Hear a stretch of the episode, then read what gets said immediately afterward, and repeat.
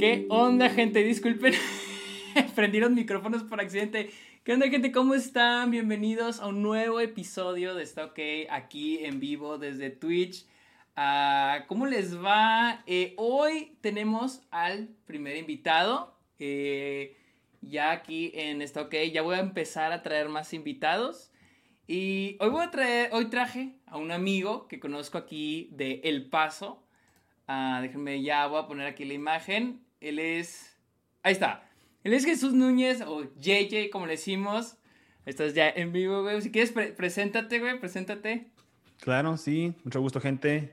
Jesús Núñez, me, me, llaman, me llaman JJ acá en El Paso, pues porque todos me dicen Jesús y eso me desespera. Les digo, les digo que mejor me llamen JJ. ¿Te dicen Jesús? ¿Por eso, güey? sí, me desespera de que me digan Jesús. Y les digo, es Jesús, Jesús. Y yo estaba así de que no, dígame JJ.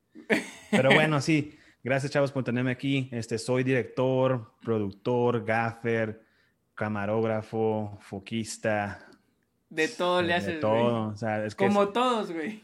Pues claro, o sea, en, este, en, este, en esta industria más bien, o sea, si no, eres, si no estás en Hollywood o algo así, o si no estás en Los Ángeles o Nueva York, Atlanta, Albuquerque, tienes que aprender de todo. Y eso me imagino que va a ser parte de lo que vamos a hablar hoy. Sí, este, me acordé de, uh, volviendo a lo que decías de Jesús, de Jesús, me acordé de que a mí me dicen Sergio, o sea, pero yo siempre, que me, yo, o sea, yo siempre que me presento digo Sergio, o sea, Sergio. Sí, claro. Y, y, o, sea, y, o sea, como que me gusta cuando la gente, los gringos intentan decir Sergio. Claro. Pero hay unos que dicen Sergio. O por ejemplo digo, ah, my name is Sergio. Dicen, what? Sergio. Oh, Sergio. Pero bueno, eso, eso no importa. Este, sí, amigos, aquí eh, vamos a estar platicando Jay y yo de... Vamos a empezar un poquito con lo que es... Uh, pues vamos a empezar cómo iniciamos, o bueno, cómo inició JJ, uh, lo que hace, lo que él hace, eh, ¿Cómo la hace? Aquí tengo algunas preguntas, ustedes también van a poder hacer preguntas y pues sí, hasta donde lleve la, hasta donde lleve la plática. A ver, güey, yo nunca te he preguntado esto, o sea, de hecho casi, cuando nos hemos, cuando hemos estado juntos casi no hemos así hablado bien, bien, bien. ¿Cómo, uh -huh. cómo, cómo iniciaste, güey?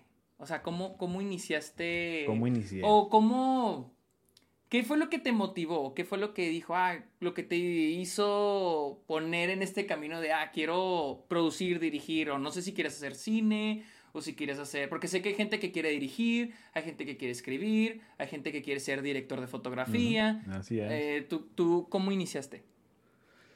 Pues yo inicié, ay, güey, pues es que ya va rato, o sea, es que cuando yo empecé, bueno, más bien me gradué de la prepa uh -huh. y no sabía qué quería hacer yo todavía me gustaba, pues me gusta mucho el arte, me gusta, me gustan las películas, me gustaba la música todavía, ¿verdad? me encanta todo eso. Pero yo nunca pensé en poder hacer eso como una carrera. Uh -huh. Entonces me metí, fui a NMSU, a, a New Mexico State University en Las Cruces, Nuevo México. Y pues mi primer semestre era como que encontrarme, así que, ¿qué quiero hacer aquí? Le, tuve clases de, de computación, de, de, de psicología, de todo y me metí a una clase de cinematografía con el Mitch, no sé si lo conociste. No, no, de hecho yo, o sea, yo no Ah, no, pues tú estabas en, tú estabas en, UTEP, pues, cierto, cierto. Pues tuve un maestro, Mitch, que es ese güey, era mi, era mi, no sé, mi, mi, mentor, la verdad, porque ese güey fue el que me, me enseñó más. Uh -huh. Y lo bueno que él fue mi primera clase, o como mi primera experiencia en la, en la escuela de, de cine. Porque gracias a él me gustó la, la cinematografía porque tomé, era Cine One, Cinematography One, y yo sí que pues esto me está gustando bastante. Y nomás pues fue pasando el semestre, fue pasando la clase y aprendí más y más y más y me gustó mucho. Y, o sea, ¿y en, en, en, MS, en NMSU qué estudiabas? O sea, ¿no estabas en cine o sí? Pues sí, era, lo, lo, era mi, como se dice, mi major, ¿verdad? Lo, a lo que oh, iba okay, yo, porque okay, te digo okay. que empecé, empecé nomás a ver lo que había. Uh -huh. O sea, cuando entré a la escuela no tenía un major como se ah, dice. Ah, ok, tenías no el, tenía nada. el Interdisciplinary Studies. Ándale, sí, nomás para, para tomar clases, como Ajá. para tomar las básicas y, y, y, decir ya cuando me decida tomar hey. una carrera, ya tenerlo todo, todo hecho, ya todo listo, ya todo estudiado. Y este, pues sí, me gustó la clase y dije yo, pues déjame, veo o sea, me, déjame meto a, a, otras clases de, de, cine, o sea, sonido, este, ¿qué más era? Sonido, guion, producción, bueno, más bien producir. Este, nunca me metí a dirección, eso fue algo que en lo particular a mí me nació, no fue así de que voy a aprender cómo dirigir gente. Pero Oh. sí, o sea... O de- sea, en- ¿tú, tú, tú no elegiste dirección porque no quisiste o...? Sí, no, no quería. Aparte es que eso a mí me, me, me nacía, o sea, así de que ya sé lo que quiero, ya sé cómo decirle a la gente Ok. qué hacer. Pero aparte porque lo que no me gustaba de las clases es de que toda la raza en esa escuela quería ser director y todos estaban en esas clases, estaba hasta la madre de gente, todos con sus con sus actitudes pedorras de que aquí todos me la pelan y a ver qué rollo, güey. Sí, ya, ya me sé todo esto, ya soy, ya estoy, ya Sí, soy ya- ya vi. Tarantino. Sí, güey, ya vi todas las de Tarantino, ya sé Sí, ya, sí, güey, ya vi todas las películas de Tarantino. Ya vi soy Pulp Fiction seis veces, güey, ya este pedo. Y eso me desesperaba a mí, a mí. Y luego aparte, pues me gustaba más. Yo en lo particular dije, es que si me quiero quedar en El Paso o en esta región para crear algo más y no irme a Los Ángeles, Ajá. ¿qué debo de aprender para poder vivir de esto? Y por eso me quedé en la cinematografía, o sea, en, en- en- en la- en el trabajo de cámara, en, en lo- en la iluminación, en el sonido, en la producción, o sea, producir los videos. Porque yo sabía que en cuanto me salía, en cuanto me graduara de la, de la escuela, eso, de eso iba a vivir yo por un buen rato. Porque nadie sale de la escuela de cine o de cualquier escuela ya director, ya con un chingo Sí, de ¿no? jales acá preparados, ya que, que HBO te- ya te tenga un jale preparado para que le des por ahí. O sea, no, es así no jala, nunca va a pasar. O sea, que yo ya sabía, tengo que aprender esto, esto, esto y esto y esto para poder jalar de, o sea, de- y, y vivir de esto. Y, lo, y la verdad es que fue mis maestros, Mitch, Mitch Fowler, Sherwin Lau y Amy Lanasa. Ellos fueron, ellos, ellos fueron mi, mi fundación, fueron mi, o sea, mis pilares, güey, porque la verdad fue de que Mitch me enseñó cin- cinematografía, iluminación, cámara, todo el rollo.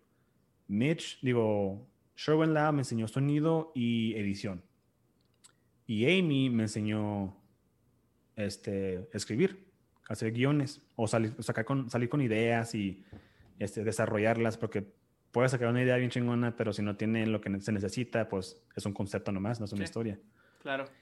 Y este, y la neta, gracias a Dios que ellos fueron mis maestros porque fueron, es más, si la gente que se está viendo, si alguien es de aquí del Paso y quiere ir a la escuela, la verdad, CMI en NMSU, si, si, si todavía están Mitch y Sherwin y Amy, vayan, son de lo mejor. Luego, lo, me, acuerdo, me acuerdo de Amy, ella nomás era maestra, ahora ella es directora de la, de la escuela. Oh, ¿de, de NMSU? No, bueno, de CMI, del, del departamento de Ah, del cine. departamento de cine, ok. Claro, sí, y luego ella era, lo bueno de que ella, ella era así, de que era súper así, de que no te, o sea, ¿cómo te digo? No te decía lo que pensaba y no, no pensaba en cómo, como que cubrir así, de que, ay, para que no le Para vayan a que no se sienta vaya mal. Sí, para que no se, para que no se sienta mal. Sí. Ella te decía, pinche tan culero, a ver cómo le haces. Sí, y te decía, ¿verdad? De que le falta esto, esto y esto. Yo te recomiendo que hagas esto y bla, bla, bla. Había mucha gente y es todavía parte del, del- de las actitudes pedorras ahí, a veces en todas las escuelas de cine, en cualquier, en cualquier escuela, la verdad. Pero en, esas, en esa clase había gente de que este es, mi, este es mi guion y así es. No lo voy a cambiar. No me importa si es la maestra. Fí- Había un Fíjate, vato. fíjate que Dime. eso a, a veces era lo que me molesta un poco en, en YouTube. E- esas actitudes de mucha gente que incluso se crea mejor que el maestro. O sea, yo, yo cuando, o sea, yo cuando, yo cuando iba a mis clases, la neta, yo iba así con la mentalidad de que voy a aprender, yo no voy a ir a enseñar. O sea, que, o sea, yo vengo, eh, o sea, el, que es maestro es maestro por algo. O sea, y, y a mí me tocó muchos que decían de que, ah, es que el pinche profe no sabe, es que el pinche profe no sabe lo que está hablando y... O sea, y, y a veces sí es de que, bueno, tal vez hay cosas en las que no concuerdas tal vez con el profe, pero no es porque Claro. el profe esté mal. No es porque esté, simplemente a veces no concuerdas. Por ejemplo, con, con Villa, de, no sé si has oído de este Villa, de YouTube Sí, claro, Ramón. sí. con Ramón Villa, yo tuve guionismo y la neta, yo aprendí un chingo de guion, o sea, desde que yo tuve esa clase, o sea, yo las películas ya las veía diferentes, o sea, desde entonces ya, es, ya veía lo es la estructura en la película. Pero cuando nos pone de ejemplo Whiplash y nos dice, quiero que me dividan la película por, este, bueno, el guion por escenas, este, secuencias, actos, ¿no? Ya lo empecé a dividir y obviamente él dijo que, no, ¿sabes qué? La secuencia no acaba acá, acaba acá. Y yo decía, no, es que no acaba ahí, acaba acá. Te digo, cosas en las que probablemente ninguno de los dos tenía razón. Pero, pero sí me ha tocado gente en, o sea, gente que hasta se peleaba, o sea, me han dicho, tengo amigos que dicen, no, yo una vez me peleé con el profe, yo sé que, güey, pues, ¿qué ganas con pelearte con el profe? O de que, ah, es que este profe no sabe nada, y es que, o por ejemplo, una vez también, eh, con, en una clase que yo tuve con otra maestra, que ya era doctora, güey, era doctora, y daba eh, clase de documental. Ah, ya sé quién. La doctora Khan. Simón. E, ella daba clase documental no mames, chingona la maestra, o sea, ella sabía todo. Y una vez me tocó una estudiante, ya era una señora, y dijo, es que yo no entiendo esta señora, ¿por qué nos enseña si nunca ha hecho nada de películas? Y yo, oh, señora, o sea, pues es que no solo es hacerlas, o sea, tenés que estudiarlas, la teoría, o sea, y, y la doctora Khan sabe un chingo, sabe un chingo. Pero me acuerdo que esta señora dijo, es que yo no entiendo por qué esta doctora nos da clase si ella nunca ha hecho, o sea, la investigué y nunca ha hecho documentales. Yo de que, pues es que a veces no tienes que hacerlo, o sea, a veces es, es estudiarlo. Y digo, no es como que sea tan fácil hacer una película, la neta, o sea, no es lo más fácil del mundo. Este, ¿qué, ibas a, decir ahorita? No, pues eso de que la gente a veces, o sea, llegan con actitudes muy feas, muy, muy pedorras y de que no sé por qué pagan por la escuela si ya si supuestamente ya saben todo. O sea, porque están ahí en esa misma clase conmigo. ¿Me explico? Está muy extraño. Sí, ya creen que lo saben, ¿qué están haciendo aquí? Simón, es lo que, a eso me, refiero. Y lo, chistoso es que eso, eso misma como querer, querer evadir ese, ese, tipo de gente me llevó a conocer Tobosco Films, que es ya la compañía con la que ya estoy, en la que ya estoy involucrado, que soy, soy socio y todo ese rollo. O sea, porque no quería lidiar con esa gente de las cruces que todos, de que ya soy Tarantino y tal y tal. Conocí a mi socio Jaime. Y esto fue durante mi, mi, tercer año en NMSU, algo así. 2000, sí, 2013, algo así. Y lo conocí en una producción.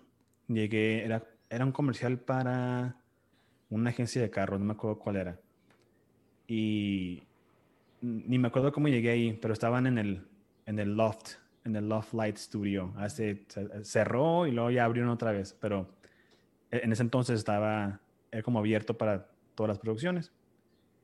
Y lo conocí ahí y empezamos a hablar y lo hicimos un cortometraje con unos amigos míos, como de terror. Yo fui el, el, el director de fotografía, él fue como que más asistente, pero porque me dejó hacerlo como para, pues para colaborar, la verdad, para a ver cómo, cómo lidiamos con, el, con las producciones juntos. Ya después, ya años después, por fin me pude, me, pude convertir en un socio en el negocio, en la compañía, pero fue eso, o sea, no fue así de que un día, un día al otro. Sí, y aparte no, fue, y, fueron muchas producciones en las cuales yo me pude, o sea, pude mostrar de que sí sé lo que estoy haciendo. Pero aparte antes de eso, hay había, gente en la escuela de cine que estaba nomás, estaba nomás ahí por estar ahí. La hay mucha gente que te dice, yo quiero hacer cine, o me gusta el cine, y quiero ser cineasta, quiero hacer esto. Pero el cine, y, quiero que tu gente que está escuchando ahorita entienda esto, de que hacer el cine, lo suave es ver tu película al final del día, o ya cuando esté editada y terminada y estés en un cine, o lo que sea. Lo difícil es, es hacerla, planearla, grabarla, editarla, porque son días y pueden ser hasta meses de producción y luego otros meses de, edición, sonido, eh, color, de todo. Sí, nomás, pueden ser meses de puro, planear, de puro planear. También, claro, y la gente no entiende eso. Y hay, a eso voy de que hay mucha gente que no entiende eso y la gente que estaba en, la escuela del cine conmigo no sabían eso. En el cine, por lo regular, trabajamos de 10 a 12 horas al día. Pero cuando, hay producciones, obviamente no hay producción todos los días. Pero cuando hay producción es de 10 a 12 horas. Y a mucha gente no le gusta eso.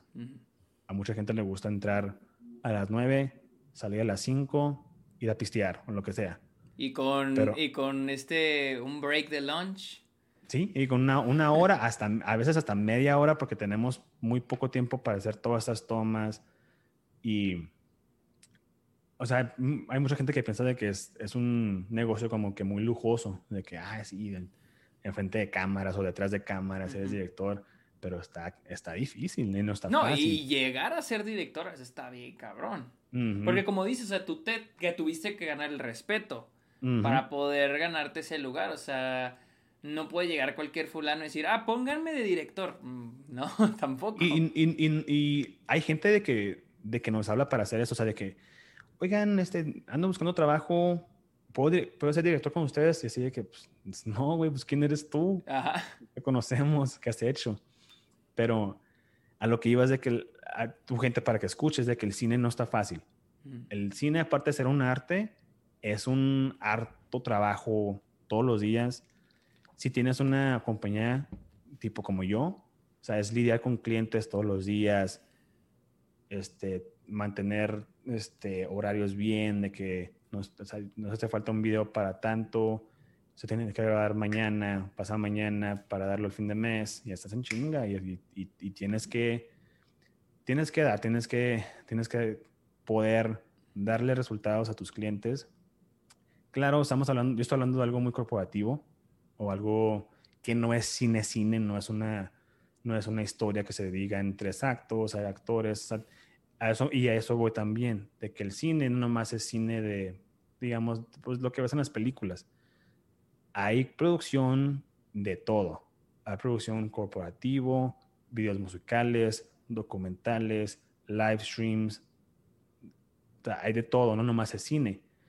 Y tienes que aprender un poco de todo para poder encajar en una parte.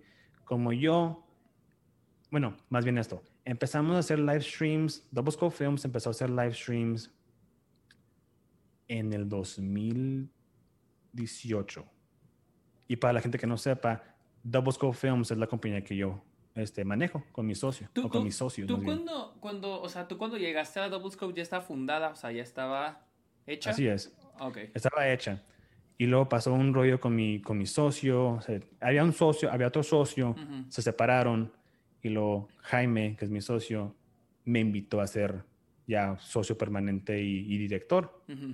Y dije, arre, nomás tenía, yo nomás tenía 21 años, vato. O sea, Ay, cabrón. No, 21 o como 22 años. O sea, era un morrito. Y me dijo que, o sea, te veo potencial en ti.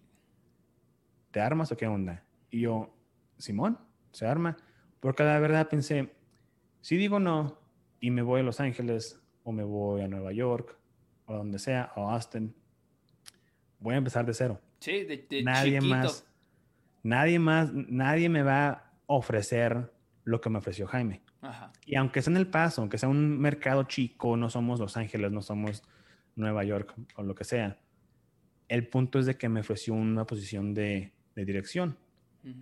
Y yo por eso la tomé. Y por eso decidí quedarme en El Paso. y qué bueno, porque la verdad nos, o sea, nos va bien. obviamente no es Nueva York o Los Ángeles, pero nos va bien pero, igual en Nueva York es la, también tienes un chingo de competencia. Claro. No como, como aquí. O sea, usted, o, sea, o sea, yo diría que ustedes son de los top aquí en el en todo lo que es Nuevo México, El Paso y Juárez, güey. O sea, la, porque, o sea, la neta, cuando, cuando yo trabajé con ustedes, que estaba de Interfon, fue la primera experiencia que yo tuve en una producción profesional.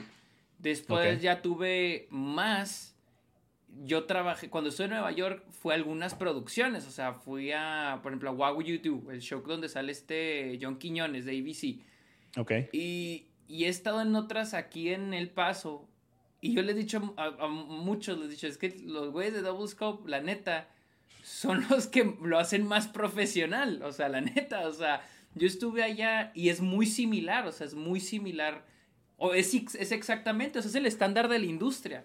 Y, y, esa es otra, de que mucha gente a veces dice de que no, es que a veces es muy aburrido, o es muy rígido, o es, o, o se digo, pues es que así es la cosa, o sea, sí, tal vez estás haciendo una comedia, pero detrás de cámaras hay un ejército, o sea, hay un pinche ejército tratando, cada quien tiene un trabajo, cada quien tiene una función y si esa persona no está haciendo su jale, o sea, hasta, ¿cómo es? Hasta el gaffer eh, puede leer madres, el, el tiempo es dinero, o sea, hay un chingo de dinero involucrado. Así es. Y este, y sí, o sea, como dices, a veces no es, sí, o sea, cuando vemos las películas, nos entretenemos, nos, nos encantan a todas las películas, eso para muchos de nosotros es lo más bonito del mundo, pero lo que hay detrás de las películas, pues es una chinga, o sea, es una chinga de un chingo de gente y con un chingo de dinero involucrado. Sí, claro. Y se me hace lo que sigue es de que, pues, es de que la gente tiene que entender de que siempre va a haber un presupuesto y con el presupuesto tienes que decirles sí o no y si le dices que sí tienes que dar resultados y tienes que ver qué puedes hacer. O sea, te pueden pedir un súper súper videoclip de música, de música y tiene que quedar chingón. Pero también tienen, tienes que saber tus propios límites. No puedes hacer un, un video musical como para, no sé, Bad Bunny, una madre así, y nomás ser tú. Tienes que, tienes que conectarte con gente con la que puedas trabajar. Esa, esa, esa parte es otra lección que uno tiene que aprender. Yo me, yo me, considero muy afortunado de que, de que conocí a mi socio cuando, lo, cuando lo conocí porque a través de él, él también es mi mentor, o sea, la verdad me ha enseñado mucho. y yo también le enseño a él.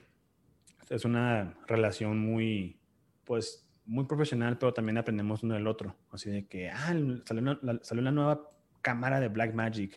Ya viste que tiene esto y esto y esto y esto. Salió, salió la nueva cámara de, de Ari, de Red, de lo que tú quieras.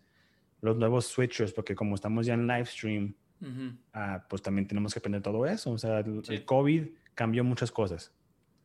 Y eso es parte de lo que también la, gente tiene que entender, es de que tienes que evolucionar como, como cineasta. siempre tienes que estar al tanto de todo. Si, si el día que tú decidas ya no quiero aprender nada y aquí, y aquí queda, ya perdiste. Es más, deja, deja tu cámara y vete a hacer otra cosa porque vas, a, vas a, te vas a quedar atrás y hay mucha gente como yo, como, como Jaime, de que siempre estamos al tanto. ¿Qué hay nuevo? ¿Qué más podemos aprender? ¿Cómo podemos mejorar? ¿Qué nos hace falta? Y si nunca, y si, y si no estás haciendo ese tipo, esas, uh, o si no te preguntas estas, estas, estas preguntas, no creces. Sí. Y tienes que crecer. Porque, pues, es que así nomás, o sea, es, es, así, así la industria. Y aparte no nomás es en el cine, Ajá. es de todo en cualquier tipo de arte, en cualquier tipo de estudio, arquitectura, medicina, y ingenieros, tienen que seguir aprendiendo porque si, cuando dejas de aprender es cuando dejas de ser cineasta o dejas de ser artista. Pero dime, ibas a decir algo. Ya, ya, se me roló. Ya se me roló, güey. Pero este, no, sí, o sea, lo bueno es que yo aprendo de todo este rollo porque a mí me encanta y lo que más me gusta. De hecho, ahorita estoy también, ya, ya, ya me estoy haciendo, pues, colorist, como se le dice acá, ¿verdad? Estoy, ya estoy haciendo el color para, para otras producciones que no son, no son de mi compañía, porque también quiero como que a ver qué, qué puedo hacer por acá en color. Estoy armando mi propio, como se le dice, el color reel, para que la gente pueda ver mi trabajo de, de, de, color. Pero ese es mi punto, es de que yo, y esto pasó durante la, la, la, la cuarentena, fue de que no hay producción, no hay jale, yo estaba desesperado. Hubo dos meses que no hubo nada de Harley en, en, en, nuestra compañía este, y yo estaba asustado. Y tenía, dije, pues, ¿qué voy a hacer? Y dije, déjame ver por este rumbo del color, porque hay mucha gente de que, y hasta gente que en el paso, de que graban, pero no colorean su, sus videos. Lo dejan así flat, así sin color.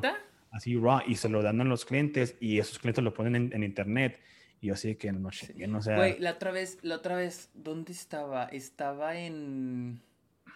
Ah, estaba en el, está en el gimnasio. Y vi un anuncio de unos abogados, un este, pues sí, un, un anuncio comercial de unos abogados. Gacho, güey, o sea, gacho, o sea, yo está que, o sea, mal pedo, güey, o sea, no está, o sea, no está coloreado, o sea, yo, yo pensé que todo el mundo coloreaba, güey, o sea, de que hasta, hasta en hasta en Lumetri, güey, en el Premiere. En Lumetri, Simón. Sí, güey, o sea, hasta en Lumetri, güey, o sea... Yo, yo a veces, yo, yo una vez intenté hacerlo en DaVinci, en el DaVinci Resolve. Eh, nomás que al trasladar los archivos de vuelta a Premiere, por alguna razón aumentó el peso de cada, de cada clip. O sea, al último mi... Era un corto bien chiquito y terminó pesando eh, 600 eh, gigas, güey. porque me aumentó bien cabrón el, el, el, el DaVinci Resolve. Y pues ya tengo ahorita uno nuevo y pues lo estoy coloreando ahí en el, en el Lumetri, güey. Simón. Pero, pero, pero, o sea, hago el intento, o sea, yo quiero que esté bien coloreado, que se vea bien, que tenga un estilo. Yo no sabía que había gente que no los coloreaba.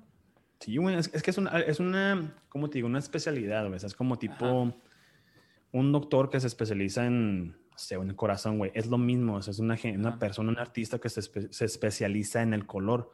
Porque, claro, puedes aprender color, ¿verdad? Puedes ponerle subirle, ponerle más, más saturación, más contraste, más esto, más aquello, pero no es lo mismo aprender cómo colorear bien. O sea, yo uso DaVinci Resolve para, para, colorear. Y me, tomó, me ha tomado un año de aprendizaje, de intento, de error, de, mejor, de, de, mejorar y todo ese rollo para poder decir, para estar yo, como te digo, más, para tener más confianza y decirle a gente que conozco aquí en El Paso o hasta mi socio, decirle, déjame colorear, güey, déjame hacerlo esta vez. Simón, aquí está, a ver qué tal. Pero ese, ese, es lo que voy yo, de que tienes que seguir aprendiendo. Siempre tienes que seguir aprendiendo, siempre tienes que seguir haciendo cosas o escribir o colorear o grabar o hacer un podcast como aquí, ¿no? O sea, de todo, tienes que seguirle porque el día que pares, pues ya valió. No, y, y luego aparte tener algo que dijiste de que todo el mundo quiere dirigir, todo el mundo quiere ser director, cuando hay un montón de otras disciplinas, hay diseño de producción, hay diseño de vestuario, hay edición, sonidista, ya sea eh, mezclar el sonido, editar el sonido, estar en el campo, que es el mixer, o sea, hay un chorro, el que eh, efectos visuales, este, color grading y como dices, hay mucha gente que se enfoca a dirigir, dirigir. Sí, claro. Y, y yo siento que ahorita, o sea, yo ya lo he dicho varias veces en el podcast, de que mientras avanza más la tecnología y mientras más gente tiene acceso, pues, o sea, podemos grabar, podemos hacer una película con un celular. Entonces, la tecnología ha avanzado de manera de que la gente ya tiene más acceso a hacer sus películas. No como antes de que tenías que comprar en cinta, en film y, y, eso hace que haya más competencia. Y eso hace que ahora los cineastas tengan que estar más preparados y como dices, tengan que, que aprender más y prepararse más porque la neta la competencia está bien cabrona, o sea, bien cañona. Y así es. Y aparte, si, o sea, tienes que aprender todo.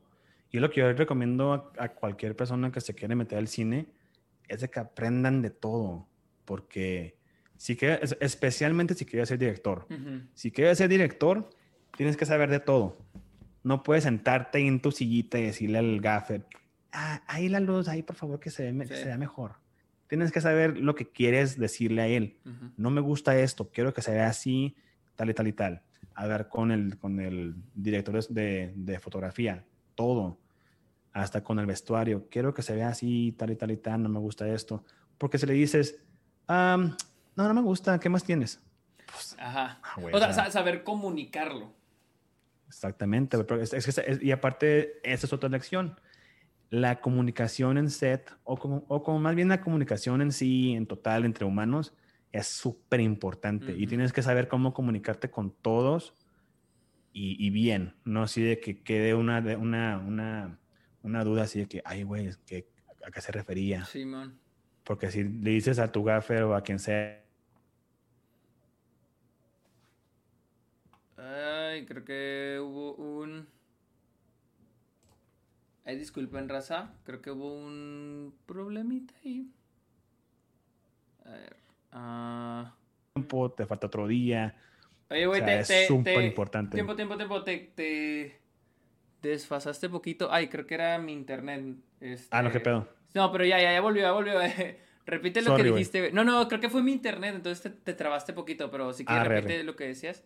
Sí, pues lo que decía era de que tienes que saber cómo comunicarte con tu, pues con tu crew, con tu gente. Y aparte, si vas a empezar una compañía o si eres director, tienes que también comunicarte con los clientes. Y, eso, y aparte, los directores en, en, en, Hollywood y Tarantino, toda, toda esta raza, también son directores y también hablan con clientes. Los, la gente no piensa de que tienen clientes. Claro que tienen clientes. Los clientes son los estudios. Es Paramount, Miramax, Universal. Todos esos son, clientes son clientes que buscan directores para hacer sus películas. Y la gente no le piensa así. O sea, de cuenta, tú le haces un video musical a su compa aquí de la esquina. Eso es la misma relación que tiene Tarantino con Miramax, con, con Universal. Con Harvey Weinstein. Ándale. o sea, es, es, lo mismo, bueno, más que obviamente a una escala más chica, mucho más chica. Y, hasta la idea de hacer un pitch, de vender tu historia, de cómo, cómo vender tu historia a alguien y que esa persona diga, ah, no mames, está en chingona tu historia, yo le meto lana. Eso también. Sí, o sea, hasta la gente que te quiere dar lana para hacer algo, o sea, al final del día es tu cliente. Porque si te dicen, oye, este, pon a mi, pon a mi, pon a mi primo en la película, vas a tener que, ¿cómo, o sea, ¿cómo vas a decirle que no? Tienes que aprender a cómo hablar con la gente para decirle, no, güey, tu primo no vale madre, o sea, no se puede. ¿Sí me explico? Y, y por eso siempre hay contratos, siempre. Tienes que, o sea, esa parte, yo me acuerdo cuando empecé este rollo, no me gustaba lo legal, no me gustaba, además, hasta el día odio, aborrezco los, las cotizaciones, es de lo más aburrido y me desespera, pero tiene que, tiene, que hacer. Y parte, del, parte de los contratos es poder hablar con tus clientes y decirles, o sea, directo, así de que eso no se puede. Hay que hacer esto porque el, la, el presupuesto nomás te deja para hacer este rollo. O, o sea, como hay un cliente ahorita que quiere hacer un, un video musical en un antro en la noche con un chingo de gente adentro. Bien. Ok. Digamos que todos ya tienen, están vacunados, ¿verdad? Chido. Para empezar, güey. Para empezar. Para empezar. Para empezar, Simón. El otro pedo es de que le dije, toda la canción o todo el concepto es de noche. Si es de noche, vamos a grabar durante toda la noche. Tus extras están dispuestos a estar ahí en set toda la noche de, 10 y encerrados de 10 a 12 horas. si no, si, si dicen que sí, o sea, ¿cómo vas a, garantizarme de que se van a quedar ahí todo el rato, de que no se van a querer ir? sí, porque, porque no van a estar pisteando. No, van a estar como si fuera un antro real, claro que no. Exactamente, están ahí para trabajar. O les pagas y se quedan ahí, se quedan ahí. Y el cliente lo quería a huevo de noche, o sea, tenía que grabarse de noche. Es, no, o sea, no exactamente. Aparte le dije, o sea, primeramente tienes un concepto, está bien el concepto, pero es de que tienes un concepto de que pide algo de noche. Ok. Pero, o sea, no sé cuáles antros aquí en el paso te dejen grabar de noche porque es cuando están abiertos, es cuando hacen su lana. Pero, pero, pero no puede ser, no puede ser de día, o sea, no se puede grabar el antro, o sea, el, ah. antro es adentro encerrado, ¿no? Porque tiene que ser de noche. Pues yo diría, o sea, sí se puede, digamos, encontramos un, encontramos un antro que no tenga ventanas, Ajá. se puede. O que tenga una ventana, la cubrimos con, con algo, ahí está. Pero el peor es que no, ellos ya habían hecho un poquito de trabajo de preproducción que ya habían buscado lugares y me dijeron de unos, unos antros que yo no conozco y no sé, no, sé cómo se vean. Tengo que ir a ver para ver si se puede. Hacerle scouting. Sí, exactamente. La gente no piensa en eso, de que la iluminación y si estás grabando sonido, el sonido está muy, hay mucho ruido aquí de ambiente. Pero lo bueno es que este video musical, o sea que no es sonido. Pero el pedo de todos modos de que quieren eso, tanta gente en el antro, de noche el video musical. Y luego aparte, quieren tipo como Dua Lipa de que con mucha, con mucha coreografía, lo cual está bien. Pero le dije yo, o sea, estamos para grabar este rollo el segundo de agosto. ¿Me puedes garantizar de que para esa fecha todos van a saber sus, sus bailes y no se van a equivocar? Porque yo no quiero llegar el día del set o de producción, estar en set y que todavía se están aprendiendo la, la, danza. O sea, pues no mames, vamos a perder tiempo. A huevo. Y luego, lo que yo, y les digo, o sea, porque si tenemos que grabar otro día, es otro día de jale, es, vamos a subirle el presupuesto. Ajá. Y esto no quieren. Obviamente, hay quien quiere pagar más, pero a eso voy de que tienes que aprender tú como cineasta, como, como empresario, como, tú, como el dueño de tu propia compañía. Y aparte, si eres, es más, si no empiezas tu compañía y nomás eres tú, también básicamente eres una compañía, eres un negocio. Tienes que aprender cómo hablar con tus clientes y decirles y darles límites de que, como te estoy diciendo ahorita yo con este, este concepto, no se puede no se puede en este antro porque hay muchas muchas ventanas y para hacerlo de día para que tus extras no se cansen de noche. Y le dije esto al cliente se quedó así de que, ay güey, no es cierto, no sé si se van a ir después de un rato. Pues sí, pues cabrón. Y este, son muchos detallitos así de que aprendes con experiencia, porque ya habíamos hecho eso nosotros, de que un antro con un chingo de gente, de noche, llega la medianoche, llegan las 11 de la noche. Y, a dar el sueño. y ya se fueron todas.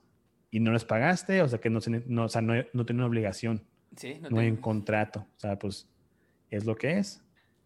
Pero, pues sí, pues hay, hay tantas experiencias que hemos tenido de que nos ayudan a poder, pues, postularnos como expertos en lo que hacemos y decir, tu presupuesto de tanta lana no nos deja hacer esto porque no hay, pues, no hay lana. A menos que le quieras meter más. Sí, claro. Y aparte, o sea, no estamos, en, no estamos en, en, contra de hacerle más si pagan más. Obviamente, tiene más lana, arre, se arma otro día, Simón. Pero pues está cabrón, ¿verdad? Sí, no. Tengo, tengo cinco pesitos, o sea, un, un video musical completo, pues no se puede, güey. Sí, es que, pero es lo mismo que dices, o sea, a veces yo creo que aquí en El Paso, que vienen muchas bandas locales y que quieren hacer sus videos musicales, lo quieren hacer algo así gigante. O sea, me imagino que lo de Dualipa ellos te dijeron, no, queremos hacer algo así tipo Dualipa. Sí, man. Pero no. o sea, dices, tienes el presupuesto de Dualipa, güey. O sea, esa es la cosa. Sí, pues como un compa, pues un compa aquí del paso me dijo, tiene su dicho de que si quieres algo mamón, paga mamón. Y sí, güey, sí, es de ley. es de ley. Pues sí, güey, es de, es de, es de ley. Este, Chale, güey, te voy a decir otra cosa, se me olvidó.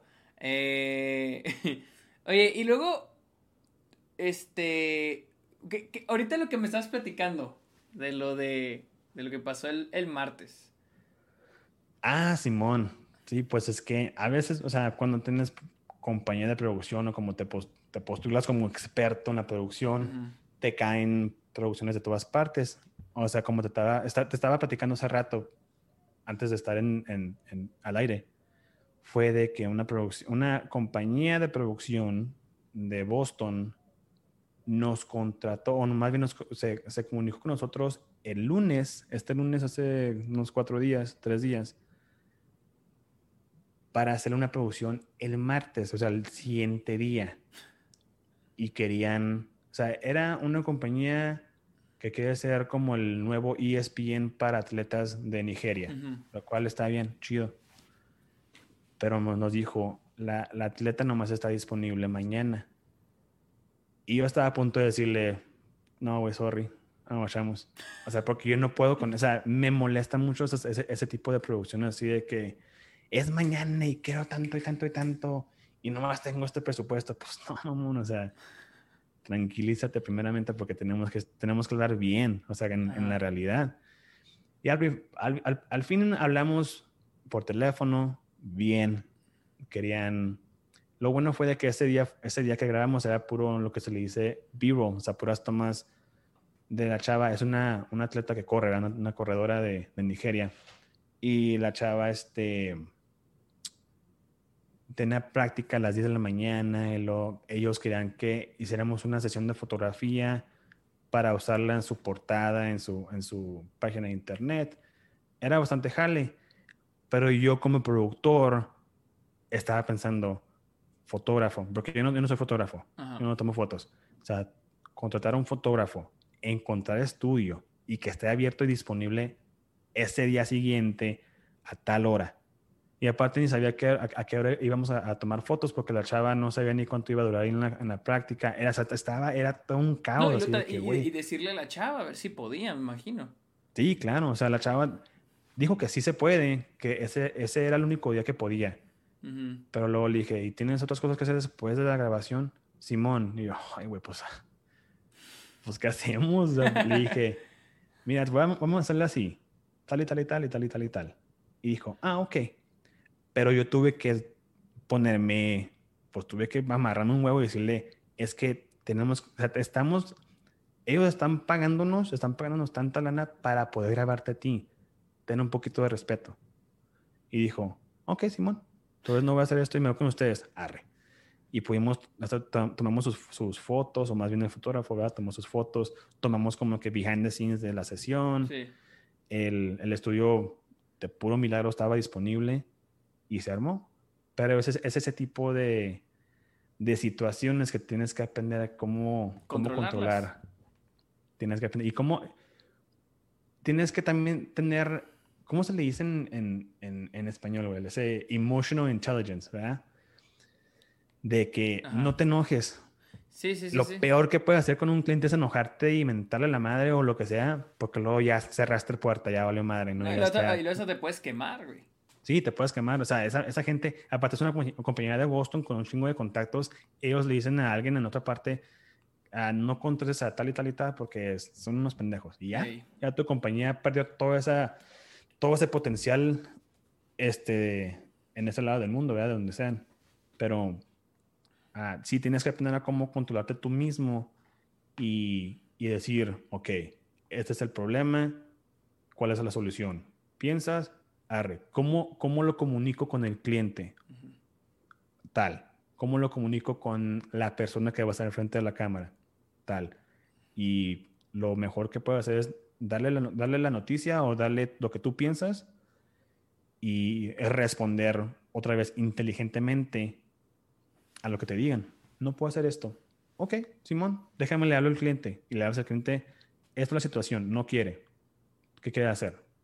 Y luego pues lidiar. Eso es como productor. Y aparte... Sí, como productor. Pues sí, es que es como productor. Como director, pues tú nomás quieres tomar... Explícanos, o sea, yo, yo, sí lo sé, pero para la gente que escucha, explícanos cuál es, qué hace un productor. Y luego... Ah, ok, sí, bueno. Y luego, ¿qué, qué hace, por ejemplo, un productor ejecutivo? Bueno, un ah, productor ejecutivo y un productor. Ok, entonces déjame primero lo divido entre qué hace un director y qué hace un productor, porque mucha gente lo confunde. Aparte como cuando, empiezas tú solo, eres los dos y no te das cuenta. Exacto. El director básicamente es el creativo que vos disculpen, este es el creativo que, que pues obviamente dirige toda la raza para decirles, quiero que esa toma se vea así, quiero el vestuario así, la iluminación así. El director.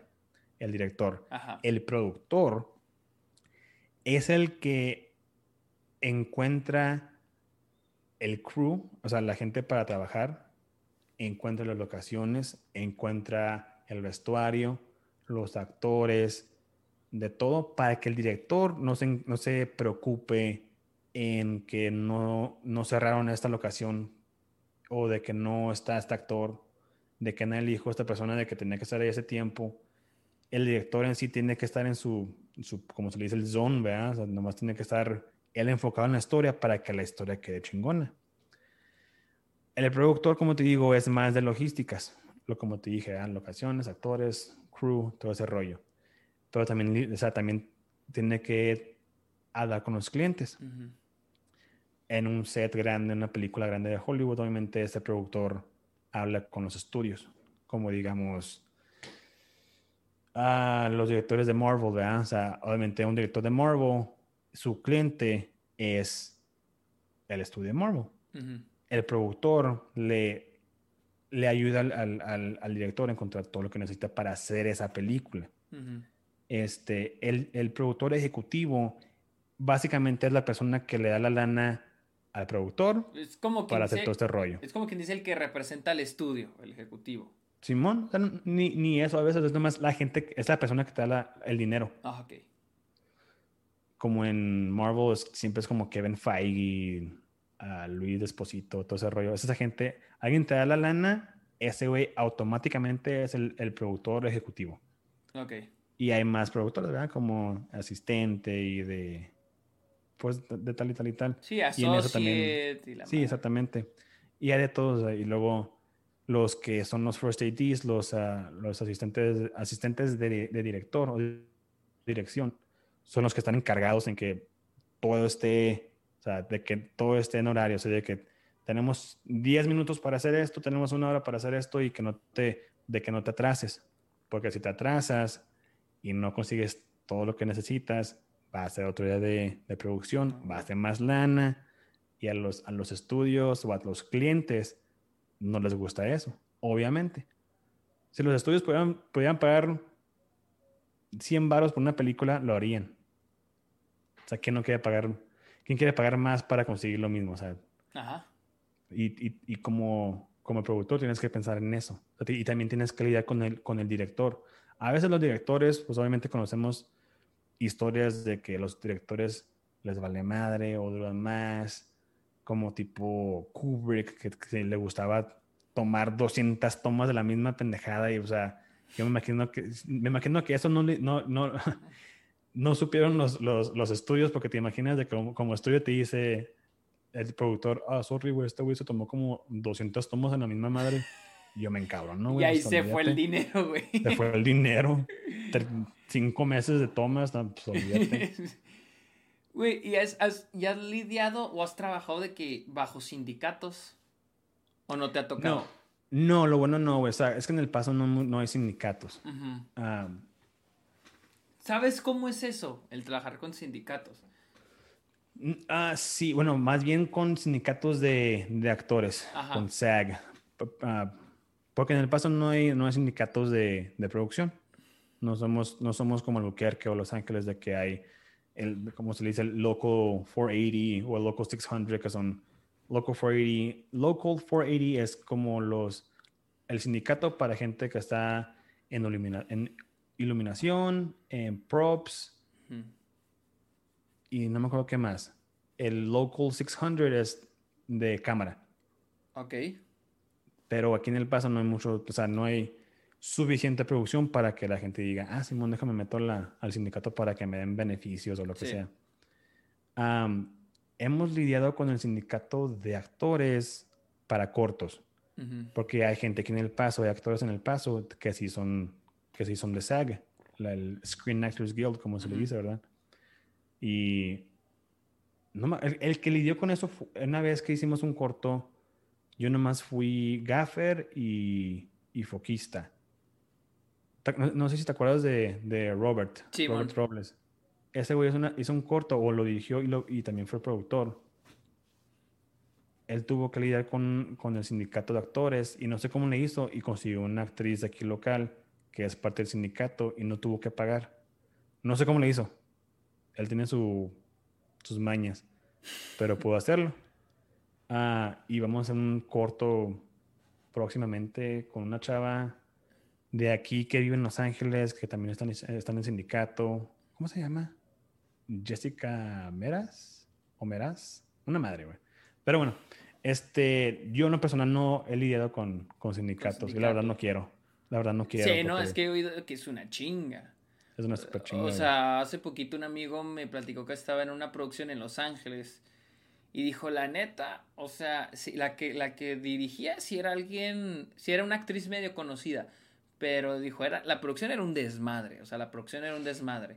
Eh, hubo un problema y el último de producción llegó, llegó SAG, llegó el DGA, el, el, sindicato de directores, y, lo, y llegó el sindicato de diseñadores de producción y les tumbaron todo así. Cierren todo, paguen todo, acá quien es su casa y cancela esta producción. Sí, güey. Está, es que la gente no entiende que en, en, Bueno, la gente que no sabe, ¿verdad? Que no... Que está un poco ignorante en, esto, en estos temas de producción, es de que los sindicatos te pueden cerrar todo, te pueden arruinar tus sueños porque no conseguiste, no sé, güey, un, un policía o un, seguro, güey. Un seguro. Se, te olvidó esto y valió madre todo. Una producción de un millón de dólares se puede, se puede acabar en un segundo porque no conseguiste un seguro o se te olvidó un, no sé, lo que sea, güey, un papeleo. Un trámite no pudo pasar a tiempo y valió madre. Por ejemplo, yo no, yo no sabía que aquí en El Paso, cuando vas con la Film Commission para sacar un... bueno, primero que nada necesitas para grabar en la calle, ya si grabas tú así sin que nadie se dé cuenta, pues bueno, pero que para que tener todo en orden tienes que ir con la Film Commission de aquí, en El Paso y luego tienes que agarrar una aseguranza y luego tienes que agarrar a un policía, supuestamente, algo así me habían platicado, que es un chingo de rollo, que hay mucha gente que dice, no, pues mejor buscamos un lugar donde no pase gente y ahí grabamos. Así es. Sí, güey, es un, es un pedo y aparte tienes que tener seguro, o sea, tienes que tener un seguro un, ¿cómo se le dice? General Liability de producción. Seguro de... No me acuerdo qué más. Es que es como Workers' Comp. También seguro de tu, de tu equipo. Y aparte tienes que pagarle a los chotas que tienen que estar ahí. O sea, no, es gratis. No es, no es servicio del, de, la, de la ciudad. O sea, tienes que pagarles, se me hace que es como 30 dólares al día, o a la hora. O sea, es un... También los culeros. Sí, les, pagan chido, güey. Pero el pedo es de que si tú eres un, eres una, eres un estudiante, digamos, y quieres cerrar, quieres cerrar una, una, una calle, no se puede. No, ni de Tienes que pagar. No, no, ni de pedo. A menos que tengas un papi que tenga un chingo de lana que le invierta tu corto, pues bueno. Sí, pero, huevo. Pero sí, no, es que sí es. O sea, creo que ahorita lo chido es de que ya hay más acceso a tecnología y cada quien puede hacer sus cortos de manera más doméstica. Pero ya algo más grande siempre va a estar, siempre va a haber esos obstáculos que sí se pueden este, superar, pero que está cabrón. O sea, necesitas gente, necesitas los contactos, necesitas hacer el dinero, entonces sí, sí está cabrón. Sí, güey, sí, y siempre va a ser así. Sí, siempre va a ser así. Pero también esta, esos límites te forzan a ser más creativo. claro. me explico?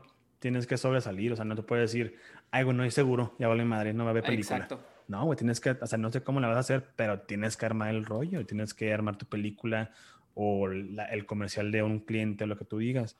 Tienes que encontrar una manera de, de, dar resultados. Claro. Y eso es de siempre.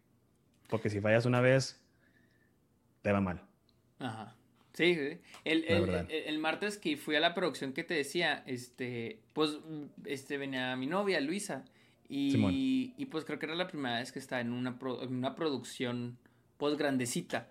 Y me decía, oye, pues si es mucho pedo, ¿no? Porque pues llegamos y pues ahí donde era el set, chingo de gente. Eh, con todo el equipo, lleno de carpas.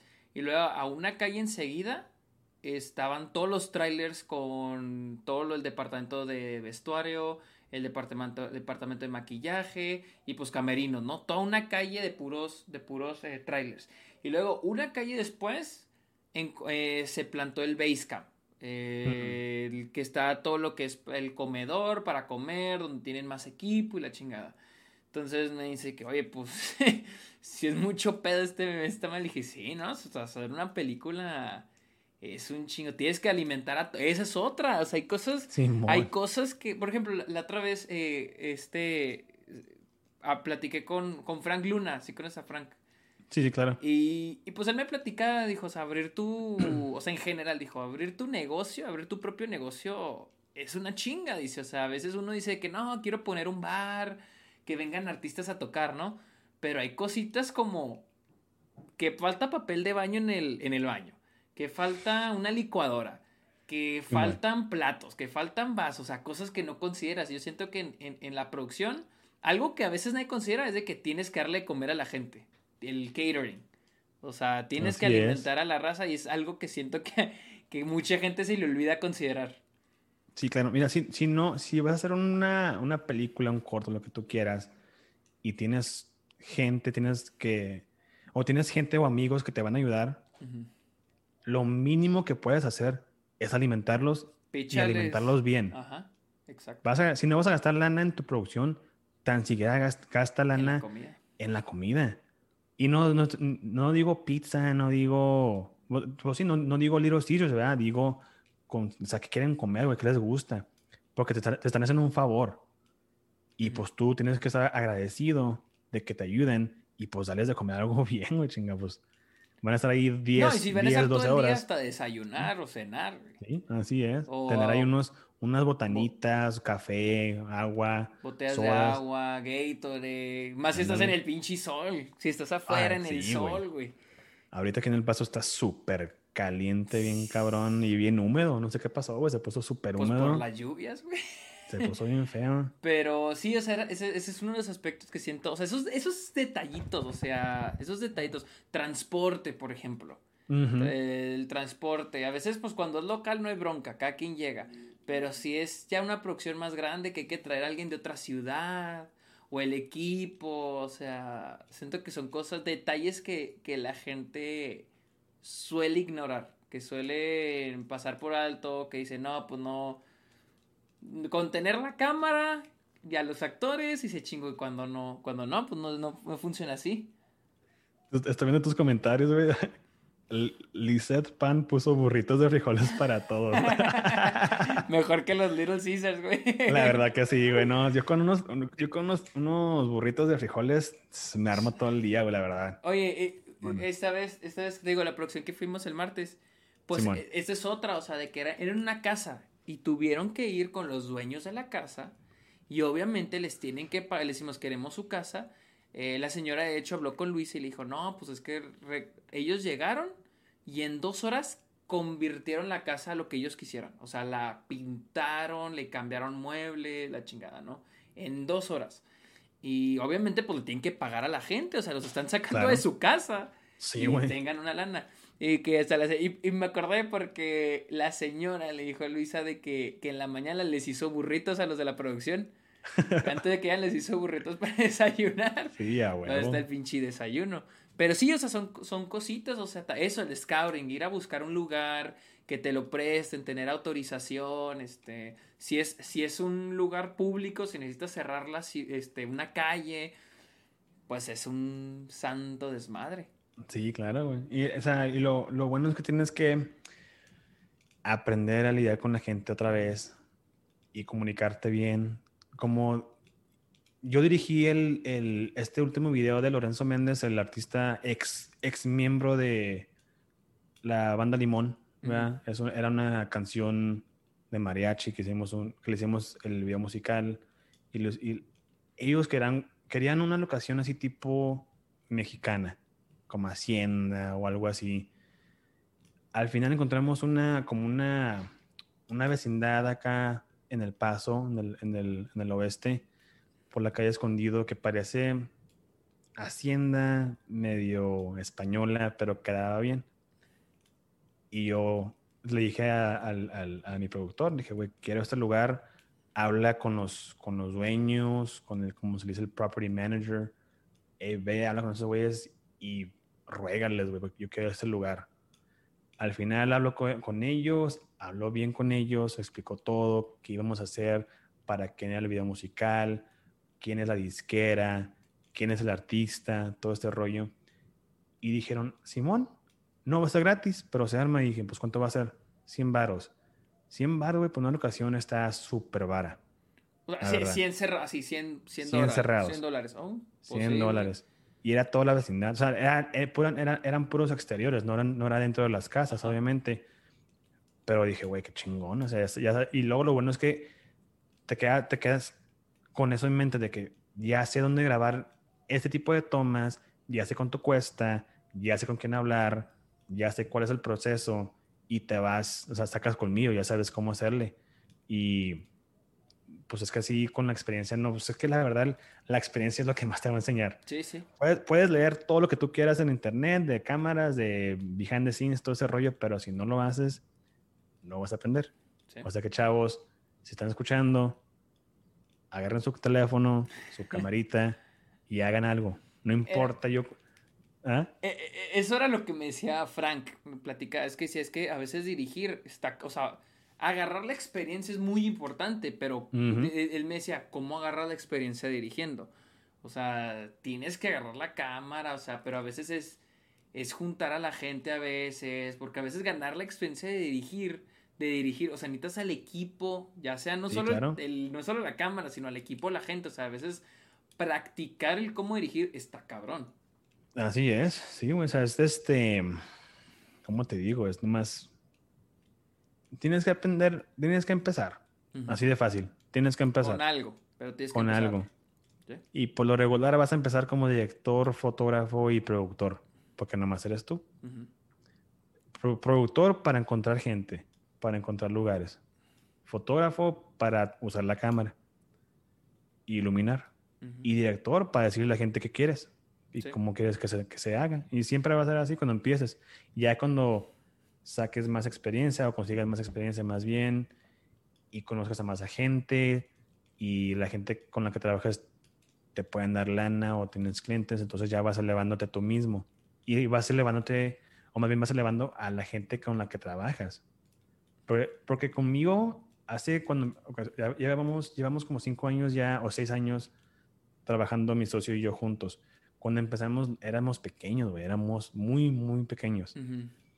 Jaime ya llevaba rato con la compañía, pero lo comparas ahora y pues ya hemos, hemos, crecido bastante. Porque aparte no nada más somos la compañía así de producción, casa productora, también tenemos casa de renta, o sea, rentamos todo nuestro equipo, nos mantenemos ocupados con eso, porque, o sea, mucha gente no se da cuenta, para un chingo de producción en El Paso, güey, hay un chingo de producción. Aunque es un mercado pequeño y no seamos algo muy, o sea, no, no somos un mercado muy enorme, hay bastante producción.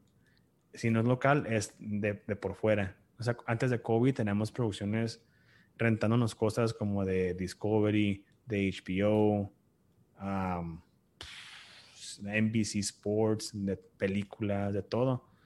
Obviamente llegó el COVID, desmadró todo, pero ya empezamos, ya el, después de un año y medio, ya como que ya las cosas ya están empezando a mejorar o llegar a ese punto en el que estábamos antes.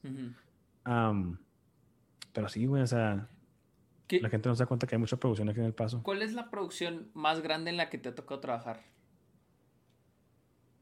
La producción más grande en la que me ha tocado trabajar. O así que digas, ah, no mames, esta ha sido la más importante. O la que eh, los stakes están bien altos porque era tal productora, ah, tal estudio. Era, fui foquista para la segunda, para el B-Cam, para la segunda cámara en el documental de Khalid cuando se grabó aquí en El Paso. Eso fue en el 2017 o 18, no, 16. Pero bueno, sí, fui el, el foquista. Y esa, esa, experiencia me enseñó un chingo, güey. Y aparte, y, y, qué bueno que tomé la experiencia, qué bueno que dije sí, qué, qué, bueno que dije que sí a esa, a esa oportunidad, porque la verdad, ya sé cómo usar una cámara Arri Alexa. así, así te la pongo, güey. Y ese tipo de conocimiento es súper importante, güey, si quieres ser este, un camarógrafo profesional. Porque en esa, el, el director de fotografía se, se, llama Mihai, ah, no me acuerdo su apellido, pero Mihai, y ese güey es el, es el, el director de, de, cámara o de fotografía para películas como The Master, con este Philip Seymour Hoffman. Sí, la de Paul Thomas Anderson, ¿neta? Sí, sí, güey, es el mismo vato. Él también fue el director de fotografía para la, esta película de Taika Waititi, esta um, Jojo Rabbit. Oh, ok. Sí, güey, yo no sabía quién era él. Y aparte yo sabía que iban a, iba a llegar raza de Los Ángeles. Jr., ok. Ah, ya lo encontré. Sí, ese güey, ese güey es un, ese güey es un, es un perro, güey. Ese está cabrón para, para lo que hace. Pero yo no sabía y no me gusta, no me gusta investigar o buscar información sobre las producciones que vienen al paso, si, estoy, yo, si yo estoy involucrado, porque luego me quedo, ay, güey, es mi hija. O sea, yo cuando estaba en set no sabía quién era, no sabía quién era nadie, güey. Nomás sabía que era Khalid. Khalid está ahí, chido. Pero luego, la gente de Los Ángeles, es que hay, hay tanta competencia, güey, de que mucha gente se hace muy mamona. El, el, el foquista de la otra cámara, de A-Cam, como se le dice, era súper mamoncísimo. Y venía de Los Ángeles. Sí, todo de Los ah, Ángeles. pues Abo venía con, vengo al paso. Simón. Y este, llegué el primer día, saludé a todos y luego lo iba a saludar a él y el güey me dice, baja la cámara de ahí, ya está lista. Y yo, ah, Simón, dale pues. Así va a ser, chido. Pero bueno, vamos a llevar? Así no, Simón. y este, ese día fue el primer día que yo había usado una Arri Alexa, primeramente, ¿verdad? Y yo, ay, güey, arre. Pero ya cuando sabes usar una cámara, pues básicamente sabes usar todas, porque es casi lo mismo. Obviamente es mucho más avanzada, pero Simón, dije, arre, aquí queda aquí, arme la, la, la cámara. Y este, el pinche, el pinche foquista me grita, You have 10 minutes, tienes 10 minutos para ponerte acá ya, o nos vamos. Y yo, ah, cabrón, ok, arre pues. Y andaba en chinga, güey, a madres. No, es que me gritó ni siquiera era el, era el encargado de, de, mantener a todos a tiempo, güey, el pinche First AD, Ajá. al asistente de director, la dirección. Era el mismo foquista, güey, así de que no mames. Pero bueno, pues, va. Y ya me puse, y luego me dieron hasta un, un se llama un cine tape, es un dispositivo que pones encima de la cámara, tiene como dos, no antenitas, tiene como dos tubitos, que es como radar, que manda, que puede medir la distancia entre un objeto, una persona o lo que sea, al sensor de la cámara, y tú como foquista te da la información en, en el, en el, en la, en el dispositivo de, para enfocar, ¿verdad? y te dice, está a cinco, a cinco pies, está a dos. Y tú nomás te puedes ir fijando en la distancia en tu, misma, en tu mismo dispositivo y te queda bien. Para poder irlo enfocando. Simón, y no tienes que tener un, monitor o algo así, eso siempre va a estar en enfoque. Órale. O enfoco más bien. Pero el pedo fue de que yo nunca había usado esa madre, güey. Y el vato este me estaba gritando de que ya tienes que, empezar, tienes que tener la cámara lista ya. No lo usé y que yo, hijo, siento que la cagué por no usarlo, pero es que no la quiero, no, no quiero, no lo quiero montar si no sé cómo usarlo y luego madrearlo o lo que sea y verme peor. Y dije, fa que no, pues uso, los, uso el monitor y lo enfoco y de ahí nos vamos. Y quedó bien, me quedó chido, o sea, lo, lo que hice quedó chido. De hecho, no, no, nunca he visto el documental. Había dos partes de, de esa producción. el documental de Khalid y luego como un live performance music video de, de, Khalid con su, con su banda. Vi el, vi, la, vi el videoclip de música de Khalid, el, era, eran el Rail Yard Studio. Pero nunca he visto el documental porque nomás está en Apple Music y yo ni de pedo voy a comprar Apple Music nomás para ver esto, ese documental. Me da hueva, la verdad. Pero aprendí un chingo, güey. ¿No pasaron ese documental en Álamo? Ay, bueno, no sé, no te podría decir. Porque no sé que una vez pasaron uno de. Ah, no. ¿Tú dices The Road Never Ends? ¿Se llama? No, no, el, el documental era Apple Music Up Next. Una madre así, bueno, no me acuerdo. Sí, Presents Up Next, The Road Never Ends. sí, de con, ¿Ah, con Khalid. Sí, creo que a ver, ponlo, este. una, ponlo, voy a ver, porque nunca lo he visto. ¿En dónde está? O sea, lo encontré en IMDb, pero yo sí tengo. Ah, yo, va, pero, va, yo, pero yo sí tengo Apple Music, a ver. Déjame y entonces, ese lo grabaron aquí. Es que sé que hubo un documental que pasaron en el Álamo y era de Khalid. No me acuerdo, güey, la verdad no te puedo decir. Pero ese fue como por 2018. Pensé que hablas de ese, a ver. Tal vez, no te, o sea, no, no sé, güey. Pero yo sé que el, el, documental era para, para Apple Music. O sea, Apple Music, Apple Music o Apple en sí, la compañía, me pagó a mí por ser el, el foquista, para ser el foquista de la, de la segunda cámara. Pero se me hace que ese fue, fue ha sido el, como que el proyecto más grande que he hecho. Es, este, güey. Ahí está enfocando. A ver, enfoca. Simón, ese es, güey. ¿Y, ¿Y, qué fue lo que.? Y, tú, ¿Y tú te aventaste de que en todo el paso? O sea, o sea ¿todo el video se grabó en el paso? ¿O Simón, todo fue en el paso. No, no, todo fue aquí, güey. Todo, todo fue aquí, en el paso. Órale, órale. Ah, bueno, bueno, esas, esas, son tomas de, de conciertos, ¿verdad? Obviamente. Pero lo que es la historia, ah, las entrevistas, todo ese rollo fue aquí.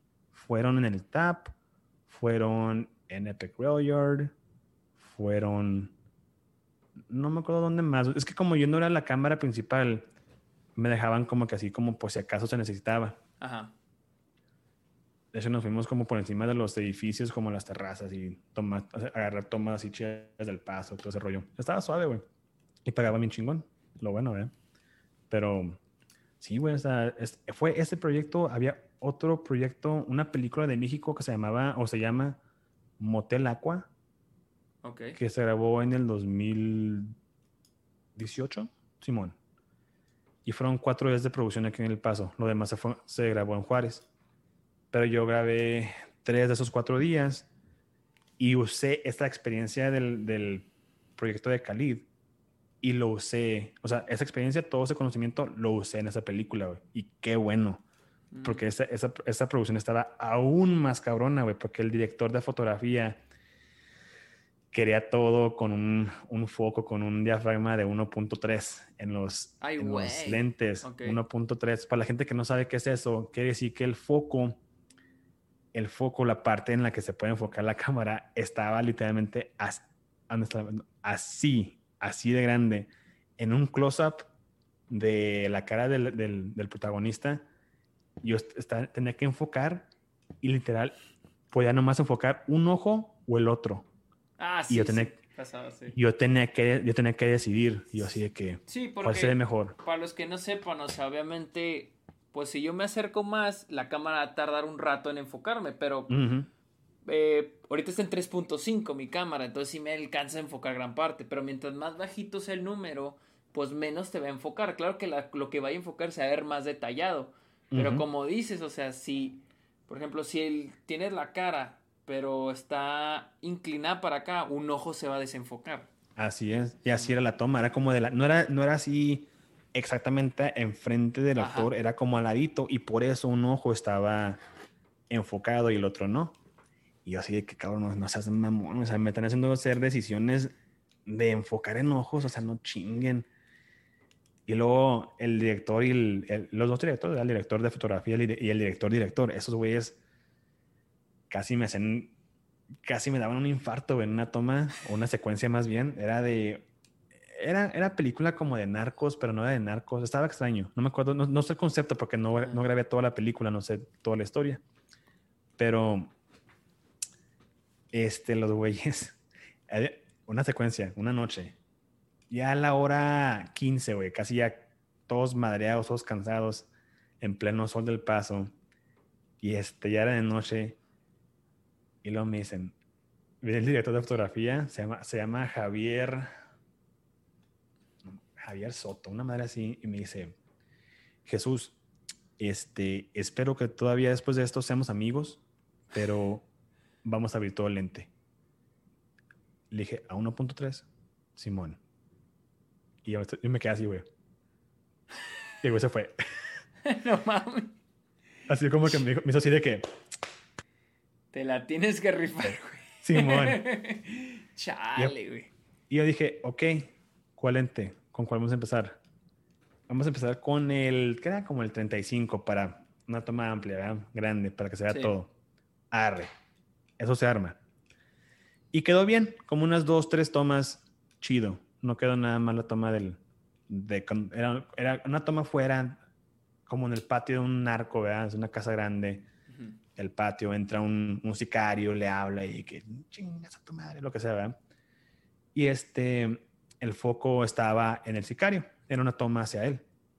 Y él entra y llega a su marca, habla, bla, bla, bla, bla, bla, se me dice que le dispara, no me acuerdo. Y luego ya se va. Y luego le dije al director, el director dice, ok, ya, la que sigue. Y luego me dice el director de fotografía, me dice, ok, cambia de lente a un 85. Y yo me quedo, ok, ¿de qué parte vamos a empezar a grabar? ¿Desde cuando está, llega su marca o qué rollo? Dijo, no, desde el principio. Y yo, pero, pero ¿para qué? O sea, ya tenemos la toma de cuando va entrando con el foco perfecto. Porque quiero, porque quieren hacer una toma con un 85. Sí, con, un, un, 85 a 1.3 en, en el hombro, en handheld y lo con 80, ajá. Y luego el vato este... O sea, la cámara se estaba moviendo entonces. Sí, la cámara, sí, para, para, los que no saben, handheld, ¿verdad? Como se le dice, es cuando la cámara la tienes en el hombro y la tienes, o sea, la tienes así, ¿verdad? Para darle como que más vida, más dinámica. Pero eso, como, o sea, como foquista, si el foco está así de chiquito, ¿verdad? En un lente largo, super close-up, y con el pinche, el, operador de cámara moviéndose. O sea, güey, yo estaba volviéndome loco. Y, luego, para el 85. Sí, güey. Y luego el actor, el hijo de su rechingada madre, llegaba a su marca y porque su y porque su, su personaje como que estaba pedo, no sé, una madre así, el güey se empezaba a mover. Y yo, no mames, o sea, tengo que lidiar con el movimiento del camarógrafo y con el movimiento del actor con 1.85 a 1.3. O sea, está, güey. Nomás, para explicar que es 35 y 85. 35 es. Pues, ¿qué podemos decir? ¿Qué, está, qué tan cerca está? ¿O el, es, el zoom, no? Digamos que es el zoom, o sea, el 35. Un, 35 milímetros es básicamente la unidad o cómo se mide un tipo de lente. O sea, si, el, si el número está más chico, digamos un, un, 18, un 11, la, la, toma está más amplia, es más grande. Sí, por ejemplo, ahorita este, ahorita ya estoy en, ¿qué es esta madre? ¿18? Sí, esta madre ahorita está en 18. Simón. Pero si me voy todo hasta acá, está en 55. Simón, lo mismo. O sea, esos eran 55 y estaba súper cerca a tu cara. Ahora, el lente que yo tenía puesto era aún más cercano, más, más, más era cerrada casi la, toma. Tres veces más de que esto. Porque este Simón. Ah, no, casi el doble, que el doble, casi el doble. Sí, güey, o sea, estaba feo. Y luego, ¿tú, estabas en un qué? ¿En un 3.5? Este es en 3.5. Ahora imagínate en un 1.3. El 3.5, digamos que el, foco, el depth of field, como se dice, está así de grande. ¿Verdad? 1.3 está así. Así. Y no se imaginan yo enfocando en un güey que se está moviendo al frente, al lado, y como, como estaba pedo, supuestamente el personaje se movía a madres. El camarógrafo tratando de, de, de, de encuadrarlo bien y yo estaba acá en la cámara, o sea, en, el, en, el, monitor de para enfocar. yo estaba súper desesperadote, güey, estaba súper estresado. Y, y, con el director al lado de mí, güey, es lo peor. El director puso su monitor al lado de mí. Y, él cada vez que la toma, sí, güey, y aparte no, era, no nomás era el pedo de eso, es que estaba al lado de mí y cada vez que el foco se, se, se estaba mal, aunque sea una madrecita, me decía, foco, foco, y yo estaba así, güey, estaba así, güey. Y este, cada vez que terminaba la toma que cortaba, neta, o sea, me iba, estábamos en una casa, una casa que estaba ahí, está aquí en el paso, me salía, me salía del patio, me iba enfrente en la casa y caminaba y respiraba, me estiraba, trataba de relajarme, porque estaba bien difícil, súper cabroncísimo. Al final lo pude hacer como después de ocho tomas, güey. O sea, estaba bien difícil. Y luego viene el director de fotografía y me dice, Jesús, lo lograste. Y yo le, nomás le dije así, más bien, no le dije nada, nomás lo vi así de que, Simón. y tú adentro que no mames, güey, respirando. Sí, güey, pinches pasados de lanza, güey, no, estaba bien, cabrón. Pero lo bueno es que también es, eso, lo, lo bueno que fue, fue de que después ya dije, ok, ya también aprendí cómo enfocar con ese tipo de focos.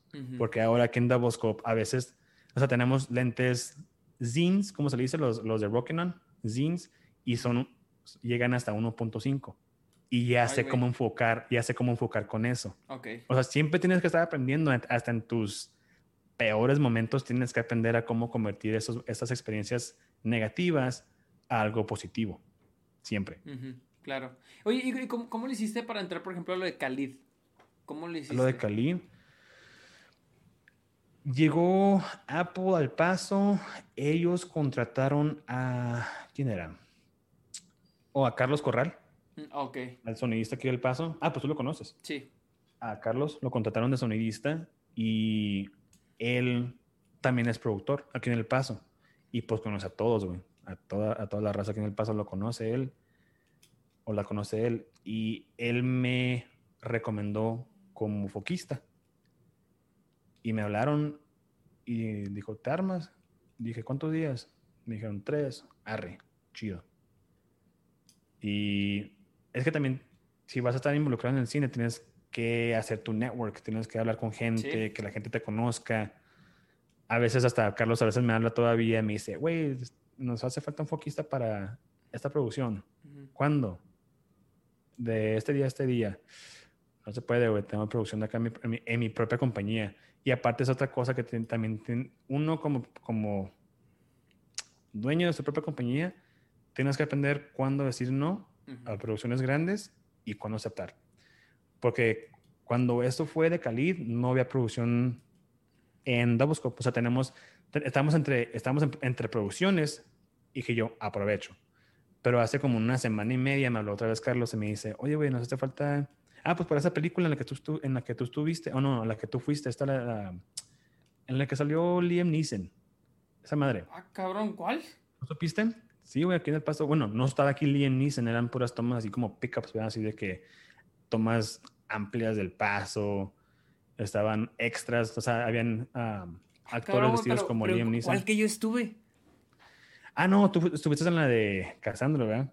Sí, ajá, en ese. ese ah, ese, me confundí. Pero bueno, es que estaba esa película aquí en El Paso en la que estaba, en la que está Liam Neeson. Obviamente no estaba aquí, pero me, me, habló Carlos y me dice, oye, ¿te armas para, para foquista? Y sí quería, sí quería, pero el pedo es de que tenemos un chingo de jale en nuestra, en nuestra compañía y tienes que escoger o tu compañía o la compañía de alguien más. Y dije yo, no, pues mi compañía, güey. Claro. Pero sí, o sea, tienes que también aprender cómo, cómo balancear tus, tus deseos. ¿Han llegado algún estudio que quiera, por ejemplo, este salió de Perch, la nueva de Perch? ¿Ya la viste? No, todavía no. Hay, un, hay, un, hay, un, hay una secuencia que ocurre en el paso. Ok. Y, o sea, literal, hay momentos, o sea, hay tomas del paso, hay así todo destruido, güey. O sea, de que la, ahí donde está el Wells Fargo, donde está el Soto, Soto Hotel, creo, así ah, de que un desmadre, güey. Obviamente las escenas de batallas y de peleas, pues obviamente eso es en un set, güey. O sea, eso no es aquí en el paso. Pero ¿han, venido algún estudio a pedirles, por ejemplo, B-roll, que sería eso, B-roll. Ya eso ya lo mandan a efectos especiales para agregarle a la gente agarrándose a chingazos. Pero, este, ¿han venido algún estudio a pedirles a ustedes B-roll? sí, pero no estudios, nomás otras compañías. Como Jaime hizo tomas de drone para un documental de de Richard Ramírez, el, el asesino en serie. Ah, Simón, Simón, Simón. Pero no, nunca, o sea, lo que pasa es de que te contratan, les das lo que ellos quieren, las tomas o el sonido, y luego ya nunca escuchas de ellos, o sea, nunca te vuelven a hablar y no sabes si salió la producción, no sabes, o sea, mm, la verdad como, como, como, ah, como un freelancer, como se le dice, pues si te pagan, pues que hagan lo que ellos quieran con el, con el video. claro, claro. Pero sí, güey. porque, porque, por ejemplo, te digo, pues vi, vi, te digo, vi The Perch y dije que, ay, güey, o sea, o chance ellos mandaron gente y hicieron las tomas, porque pues aquí es, en este caso es Universal. O sea, en este caso es Universal, pero dije, ah, voy a preguntarle a ver si no fueron ellos los que se aventaron esas, esas pinches tomas, güey. Porque dije, ah, no mames, o sea, sí, sí, sí, o sea, sí están chidas, la neta sí, y eran tomas de dron. Entonces dije, chance aquí un estudio, una productora aquí en El Paso les hizo el paro y les hicieron las tomas. O ellos mismos mandaron a alguien. Se me hace que ellos mandaron a alguien, güey, porque no, yo no sé, o sea, si fue alguien localmente, no sé qué no hizo. Ok. Y yo por, yo por lo regular sé qué está pasando aquí en El Paso a todo momento. Sí, o sea, te enteras de todo, ¿no? Simón. Pero no, se me hace que ellos trajeron a alguien de, de, Los Ángeles o donde sea y armaron su drone y lo hicieron. Es que lo, lo, que pasó también fue de que ellos grabaron todo ese rollo durante la cuarentena y en el paso durante la cuarentena no había comisión de cine. Ok. O sea, se cerró. O sea que me imagino que esos güeyes nomás llegaron y lo hicieron y se fueron, güey, sin, sin permiso. No, e, esta, esta, esta se iba a estrenar, de hecho, el año pasado. De la, de la bola de películas que se retrasaron. Entonces yo creo que la, la, han de haber filmado a inicios del año pasado, ah, en el 2019 probablemente. Simón, ok. Ok, ya te entendí. No, pues sí. Simón, este, ¿qué te Oye, güey, ¿tú sabes identificar qué lentes está usando. Por ejemplo, que veas una película y sepas identificar qué tipo de lentes esté usando. A veces, por lo regular, como después de la producción de Cali, yo me enamoré de estos lentes Leicas o las Leicas, pero se llaman Leicas Sumicron o Sumiflux, algo así. Son lentes de 30 mil baros cada uno, güey. Pero, son una, pero son una, chulada. O sea, Lo usé y me quedé, bueno, mames, se ve bien, se ve hermosa esta madre Cali se ve bien bueno, otra vez. Pero, pero sí estaba así de que, güey, pinches lentes chingones. Ah, lo que sí puedo distinguir es entre lentes anamórficos y los regulares. Y, yo sé, y yo sé por qué. Porque hubo un corto aquí en El Paso. Yo fui el foquista, no, fue el second AC. No fui el foquista, fui asistente del foquista.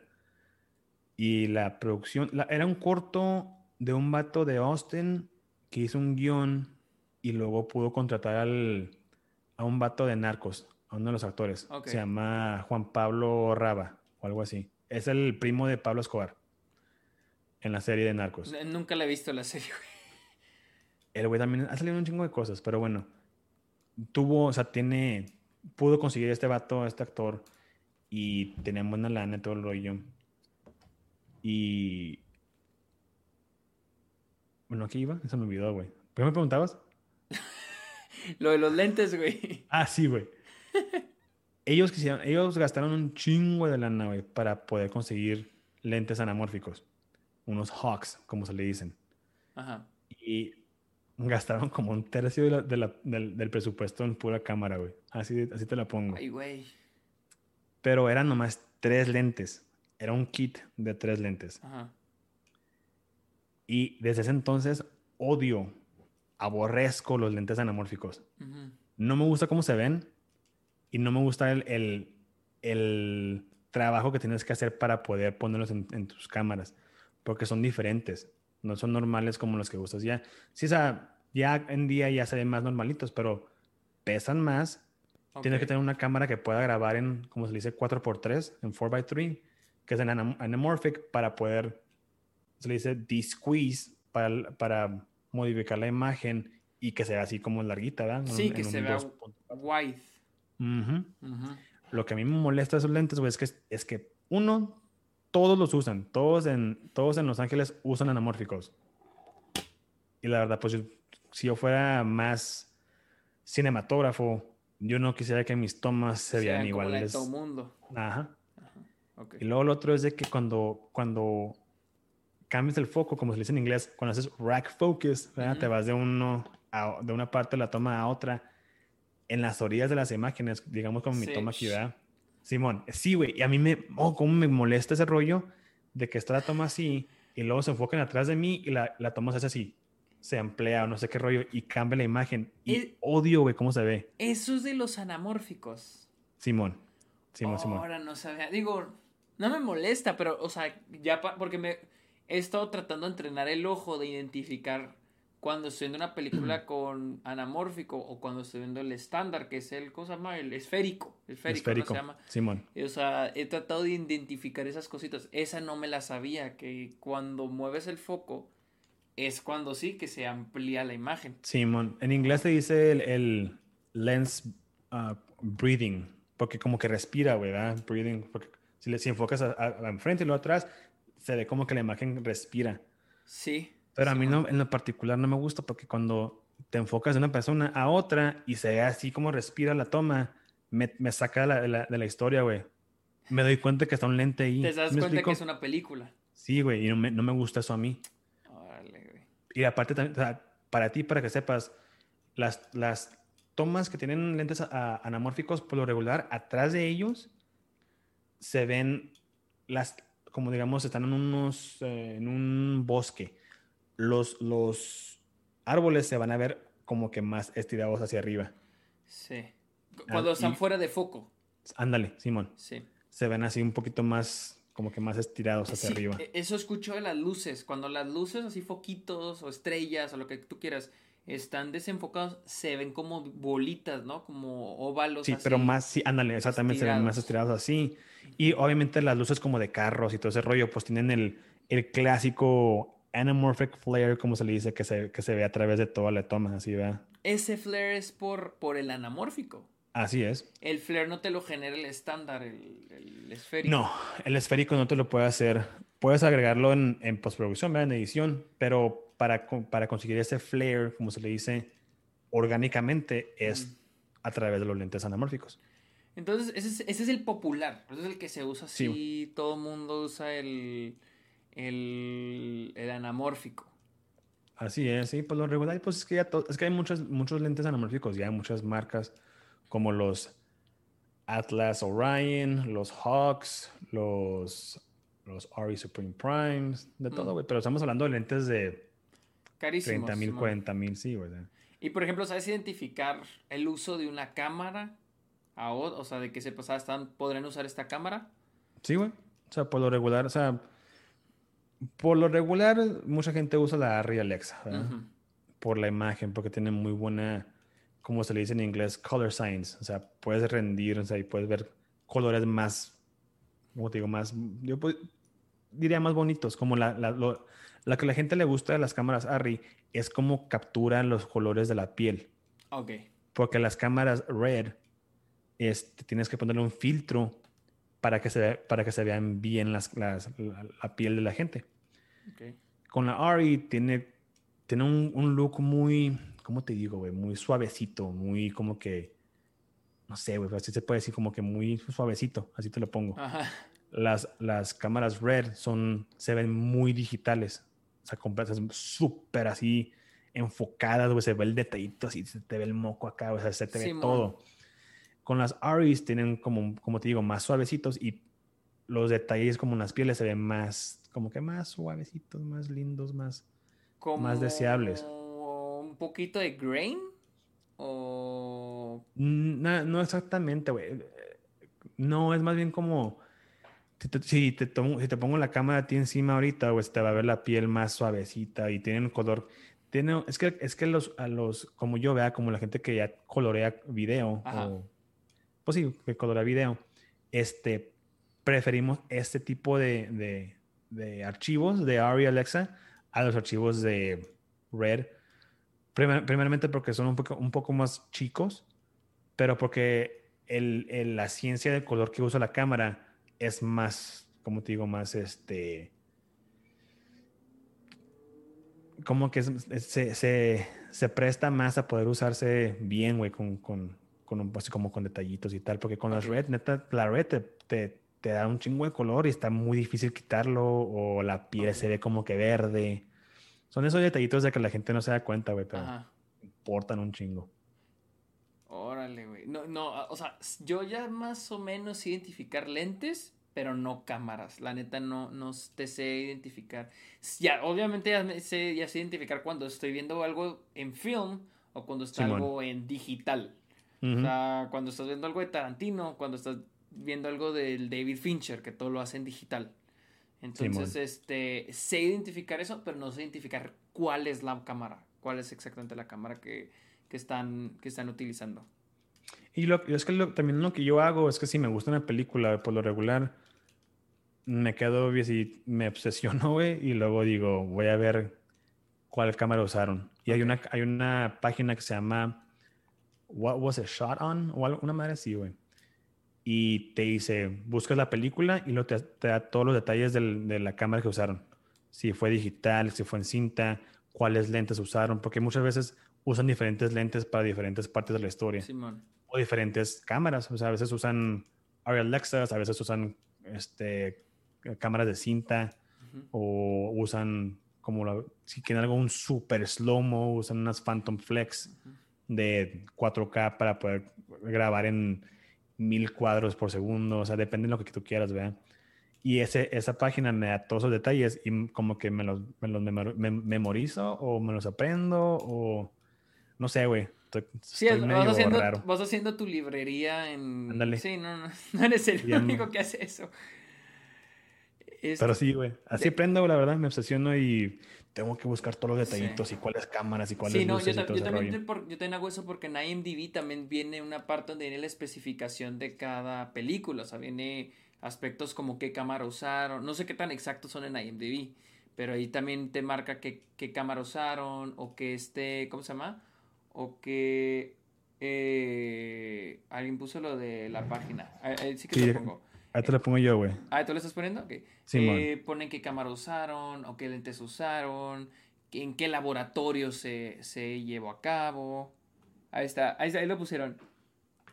SharonWatt.com. Sí, en IMDb creo que también hay una sección donde te dice así especificaciones. Y de hecho, ahorita pues estaba viendo en, la tarde un artículo de IndieWire donde ponían qué lente y qué cámara con la que filmaron cada película de Cannes. De, de las de Cannes de ahorita. Ah, sí, sí, sí. Y ya lo estaba checando y dije, ah, o sea, pues, está chido estas películas, pero antes las voy a ver hasta el año que entra. Pero, pero, o sea, está chido para ir, o sea, para ir aprendiendo ese tipo de ese tipo de, de cositas. Sí, muy aparte, pues, eh, bueno, yo lo considero muy importante, güey, porque tiene, otra vez tienes que seguir aprendiendo, tienes que, tienes que estar al tanto de todo, cuáles nuevos lentes, aunque no los uses tú, güey, o sea, tienes que, tienes que, porque a veces digo yo, mi meta a veces digo yo, quiero colorar para que se vea como ese lente que usé esa vez en esa cámara, tengo que conseguir ese look, y está, o sea, si no, la verdad, si en ese lente está muy cabrón en conseguir ese tipo de look, pero tienes que seguir aprendiendo y seguir buscándole cómo se hizo esto. Y aparte no nada más la pura iluminación o cámara, Yo también estoy, estoy obsesionado con, con historia. como, como cuando, ¿cuál fue la película que dije yo, güey, está bien chingona? Este, este año. Pues no me acuerdo, pero la que, la que sí me acuerdo fue la de Annihilation en el 2018. Ah, ok, Simón. De Alex Garland. Era un libro, él adaptó, pero esa película a mí está perfecta, güey. Es una película súper deprimente, pero me encanta, la amo. No sé por qué me gusta mucho ese tipo de historias, güey, muy deprimentes, pero hasta el Evangelion me gusta un chingo. Pero sí. pero sí, güey, o sea, me gusta. A veces hay. ¿Cómo se llama la, página esta de. Oh, no Film School. A veces sacan guiones, de así como de películas famosas o que han ganado Oscars o las que están así para el Oscar, ellos sacan el guion. Porque el, la, la, Academy de los, de los Oscars publican esos, esos guiones. No sé por qué, pero los publican gratis y esos güeyes de, de, No Film School lo publican como artículo y yo bajo los guiones y los leo. Y luego a veces hasta veo la película y voy leyendo el guion. Porque hay veces partes que, o sea, hay, hay partes que no se graban. Como que o lo sacaban en la edición o no se grabó o cambiaron algo.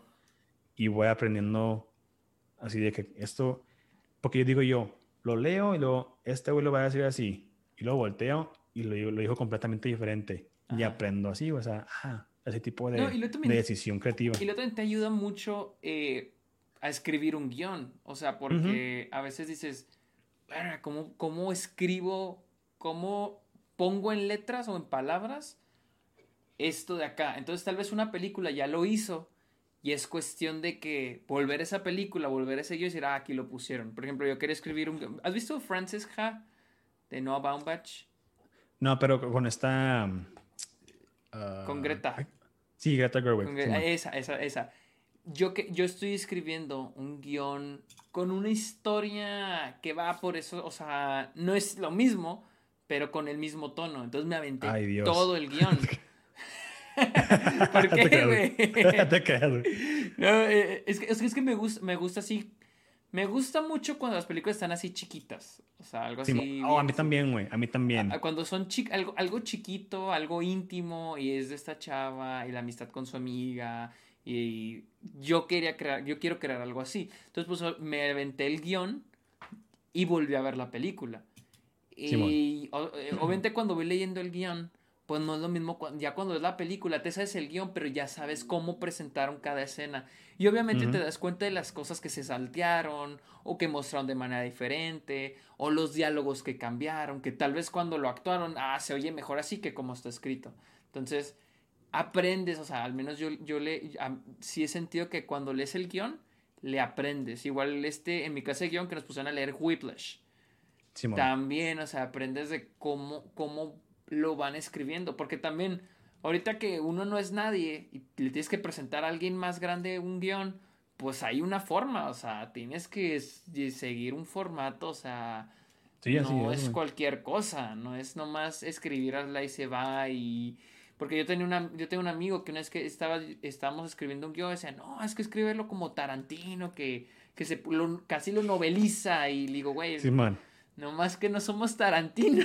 o sea, ese güey da ese el lujo de escribir como le da la gana y le van a decir que sí. Pero nosotros tenemos que seguir el, formato neutro. O sea, que ni siquiera puedes decir a veces, si suena X canción, no puedes ponerlo, porque ni siquiera sabes si vas a tener esa canción en la escena. Si vas a conseguirla. Simón. Sí, güey, sabes que hay un formato que la industria ya está, a la que ya está acostumbrada. ¿Te imaginas? Hay, hay, hay gente en, en los estudios en Hollywood de que todo lo que hacen es leer guiones y escoger cuáles tienen potencial para hacer películas buenas. Sí. O sea, no para que se produzcan, o sea, pues para, o pues para que diga, digan, ok, este guion está suave, se lo voy a mandar a la persona que sigue. Ah, ajá, al que sigue. Pero te imaginas cuántos guiones tienen que leer por día, mamón. O sea, es un chingo y un chingo de páginas. Ellos dicen, yo quiero que estos guiones estén en este formato. Quiero que, como se dice, el inciting incident llegue en esta página y si no está en esta página, bye bye. El que sigue, porque tengo otros mil guiones que leer. Así una torre de guiones, güey. Sí. O sea, tienen. Es, parte, o sea, es respetar ese, esa persona, güey. Porque si no respetas a esas personas a las cuales tienes que convencer de tus guiones o de tus historias, pues no vas a llegar a ninguna parte, güey. Sí, no, y existe la regla de las 10 páginas. O sea, que en 10 páginas tienes que haber agarrado al lector así o mira, para otro lado, tu guion. Así o sea, en 10 páginas ya debiste haber, de alguna manera, ingeniártelas, pero en 10 páginas ya debiste haber hecho engage a quien esté leyéndolo. Si no, pues el que sigue, porque nos van a aventar las 120, 90 páginas para ver, ah, en qué termina, no. O sea, ellos en 10 páginas me, me tienes que vender tu historia. Y eres uno de millones de gente que, que manda, güey, que manda guiones. Y si tu historia no captura al, que está leyendo tu guion en, esos diez, en esas 10 páginas, como tú dijiste, pues ya valió madre, güey. O tienes que o volver a escribir tu guion o modificarlo para que, para que llegue más rápido la historia, para que esté más, no sé, güey, pues más entretenida. Tú, tú, este, tú has hecho tus propios cortometrajes ahí con Double Scope. Sí, nomás he hecho, hecho dos. Ajá. pero quiero hacer otro. Es que ya no quiero hacer cortometrajes, la verdad quiero hacer ya pues largometrajes, ya películas grandes, Simón. Tengo uno, tengo una historia ya, ya hecha en mi, en mi, en mi mente, ya tengo toda la estructura. Nomás tengo que escribirlo. Pero Sí, bueno, me has hecho dos, dos, dos, cortometrajes. Uno en el 2015, otro en el 2016. El que más me gusta es de... Es como un sci-fi. De hecho, el concepto lo sacó mi socio Jaime y yo lo escribí. Y luego ya como que lo vio, dijo, agrega esto, quita esto y lo hicimos. De hecho, él hizo... Él escribió la música primero y luego sacó el concepto. Oh, ok. Ay.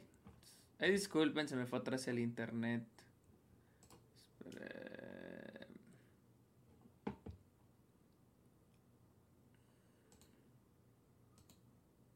A ver, permítanme que falle un poquito mi internet.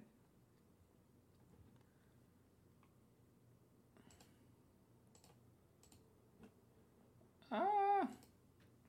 Sí, problemas técnicos, Lizeth. Ay, güey. Ok, creo que se eh, paró el, el, este, la llamada en... Chale, creo que se paró la llamada en uh, Zoom. Sé que ahorita me pueden escuchar. Uh, una disculpa, amigos. Creo que, creo que es mi internet. Chale.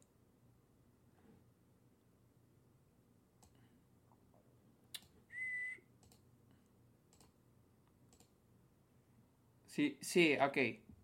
Gracias. Eh, aquí les platico yo un chiste mientras espero que se conecte otra vez. Eh, ¿Sí ves? Sí, eh, el stream sí se ve bien. Ok, entonces probablemente mi internet está, es el que está bien. Tal vez JJ fue el que se desconectó. Ah, estoy esperando a ver si me manda un mensaje. ah, no, JJ tenía el en vivo, así que tal vez me puede estar escuchando en este momento. Ok, denme chancita. Ah... No me estoy metiendo rápido otra vez a la llamada. Esperen un segundo. A ver. Eh...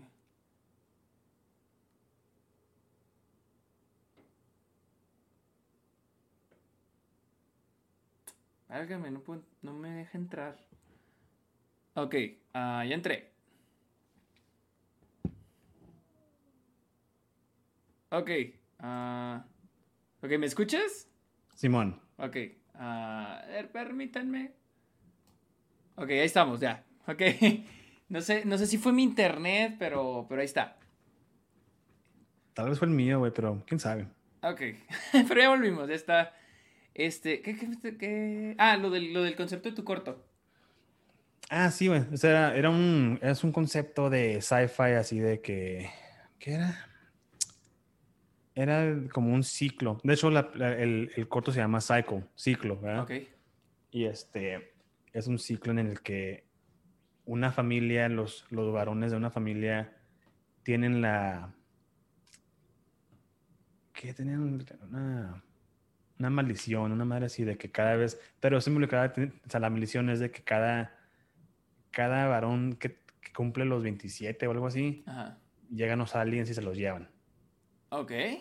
Simón. Pero no me acuerdo todo el concepto que sacamos porque era algo más grande. o sea, eso es lo más chico, lo que, es lo que ves en el corto pero es parte de un universo más grande. Ok. Pero sí, o sea, básicamente todo el, todo el corto es en un cuarto, es un chavo hablándole, grabándole un video a su hijo antes de que cumpliera los 27 o 28 o algo así. Está en su cuarto y luego le está hablando a su hijo, así de que haz lo que tú quieras. Como, como, algo para inspirar a la gente, así de que yo nunca, siempre quise hacer esto, no lo hice porque la gente no me dice que yo hiciera esto, bla, bla, bla, bla y te estoy diciendo que no lo hagas tú, que tú hagas lo que tú quieras porque nada más tienes hasta los 27 para poder hacer lo que tú quieras. Y en eso que le está hablando llegan los aliens, los aliens y ¡pum! se lo llevan. Pero... Ok. O sea, te lo, muy, te lo, te lo, dije muy, como que muy corto y muy medio mamón. Pero el concepto sí se oye chido. O sea, sí, sí, sí se oye muy chido. No, sí, güey. Y quedó suave el corto. De hecho, lo pusimos en, en, en festivales de cine. Y este. Lo chistoso es de que el corto en sí es pues que es nomás esa escena, es nomás el chavo hablándole a la cámara. Y la gente pensaba que cuando se acabó el corto iba a seguir más. Ok. Pero nomás era eso. Y la gente sigue que, ah, fuck, quería ver más. pero no, no, hay más, o si me explico. Simón, Simón, Simón. Ah, pero estaba, estaba divertido. Digo, pero, pero para hacer un corto está bien. Por ejemplo, ahorita, eh, ahorita está la nueva película, está Shiva Baby. Eh, que está en, ahorita está en HBO Max acá en Estados Unidos y está en Movie en Latinoamérica. Y se supone que se inició como un cortometraje de esta chava, que esa era su tesis en NYU, en la Universidad de Nueva York. y, era, y, era, nada más ella llegando al funeral y se daba cuenta que, que y ahí se va con su familia al funeral y ahí se encuentra con su sugar daddy y ahí se interrumpe el corto. Igual, o sea, de que todavía falta más, pero el corto ya acabó. ya pues me acordé cuál es, Simón, Simón. Y ya, la, y ya la película, pues ya te muestra todo lo demás, pero el corto era nada más como que el inicio de todo lo que se viene después. Claro que no hicieron el corto pensando en un largometraje a futuro. Claro. Simplemente era la situación en que la chava había en la que había caído, pero ya obviamente en un largometraje pues ya amplias la historia.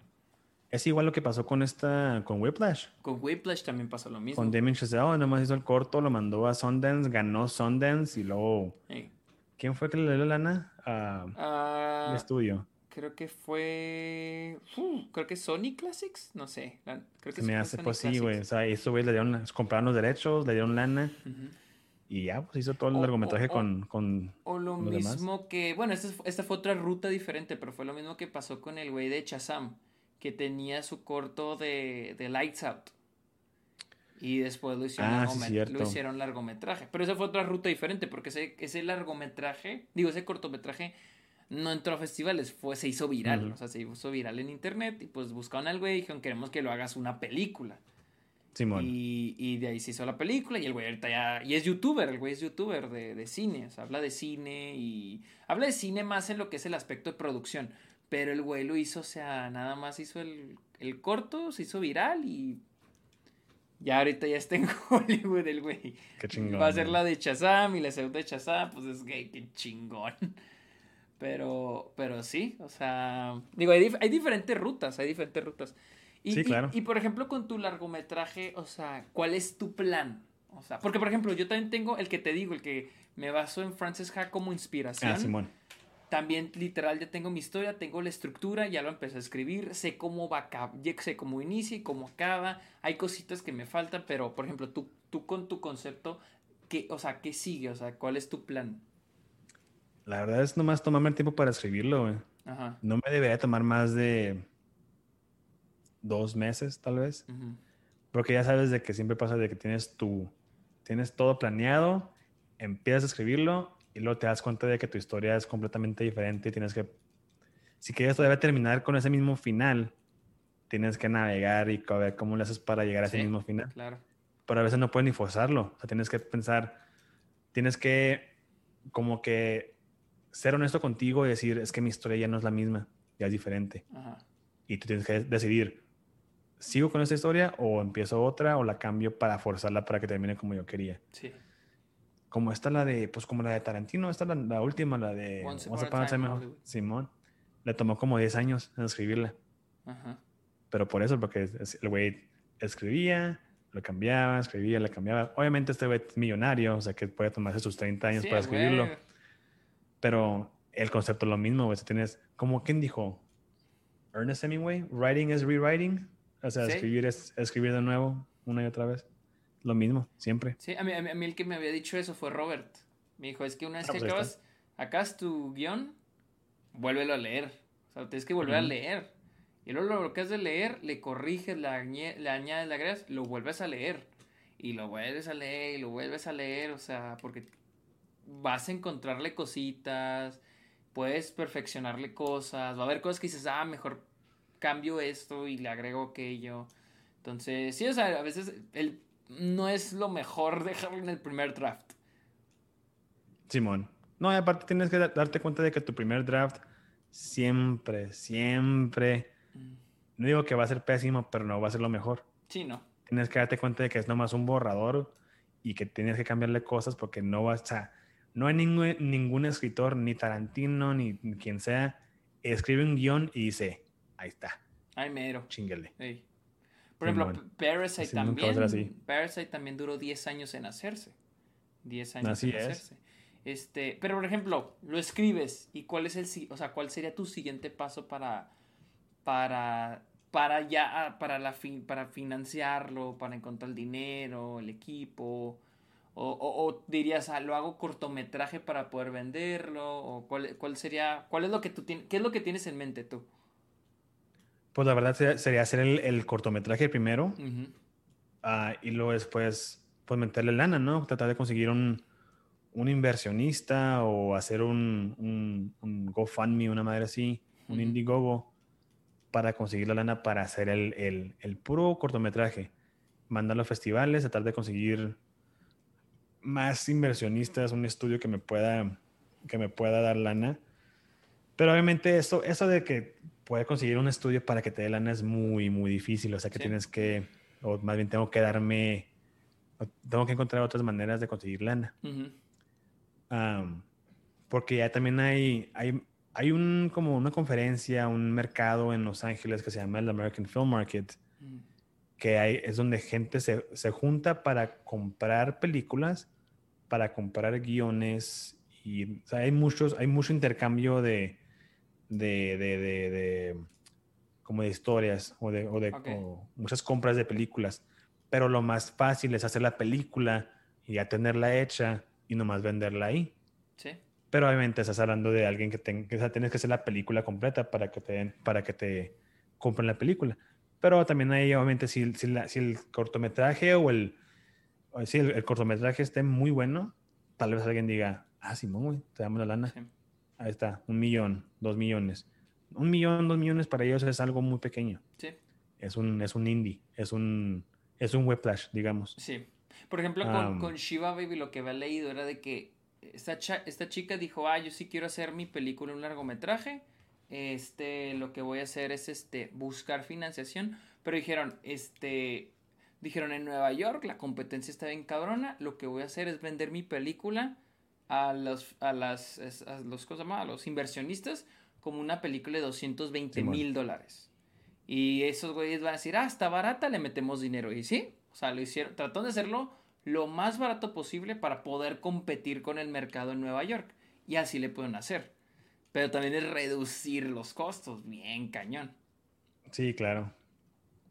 Pero, güey, o sea, a mí me das 200 mil varos, yo te hago una película a huevo. Sí, o sea, tú, tú me das 50 mil, yo creo que también, o sea, Sí, no, es que. Sí, güey, hasta. Cuando, cuando, cuando te acostumbras. Hemos hecho cometrajes como con pinches mil barros. E, es que cuando te acostumbras a. Cuando estás acostumbrado a no tener todo ese dinero, como que dices, güey, con 100 mil dólares yo te hago lo, lo que sea, güey. O sea.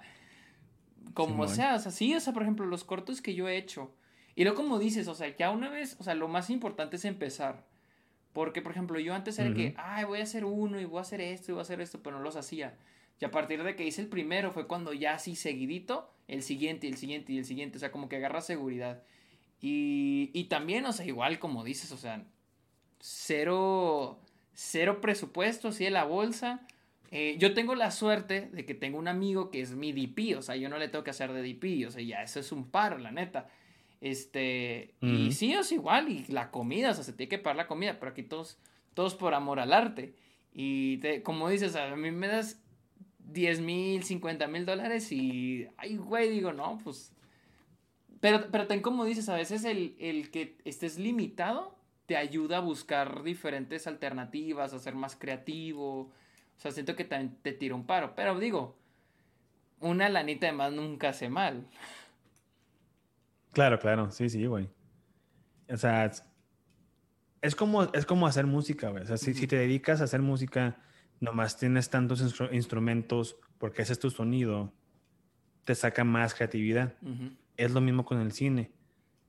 Pero también, también me refiero a la, a la creatividad que tienes que sacar cuando nomás tienes tanta lana.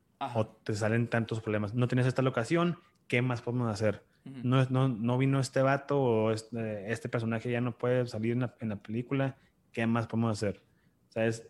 El cine siempre está cambiando, está cambiando la historia que estás creando, porque también la historia, o sea, hay tres historias que tienes tú, la que escribes, la que grabas y la que se edita. Ajá. Porque nunca son iguales. Sí, o sea, no. tú tienes en mente, cuando lo escribes, tienes en mente cómo va a salir. Cuando lo grabas, pueden cambiar las cosas.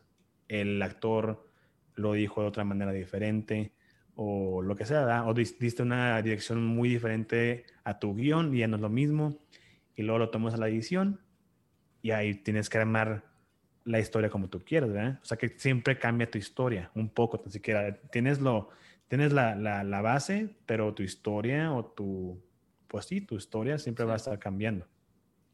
Sí, no, y lo, como dices, o sea, ya, ya es todo un proceso y va brincando, estás en guion y lo brincas a, a la producción y luego en edición, pues las cosas pueden cambiar cabrón, o sea, como Terrence Malick, que dice que ese güey te puede poner de protagonista y el, corte final nomás saliste en una escena de fondo, güey, o sea, que le aplicó Adrian Brody en, en The Red Thin Line, o sea... O sea, eh, sí, o sea, al final puede ser una historia completamente diferente y... Y sí, o sea, depende mucho de cómo, de cómo la vayas a contar. Simón, pues es lo que pasó con Star Wars. O sea, Star Wars, la primera, me acuerdo, vi, era, es un documental, esa mesa que está en Netflix. Se trata de Star Wars, la primera película, la New Hope.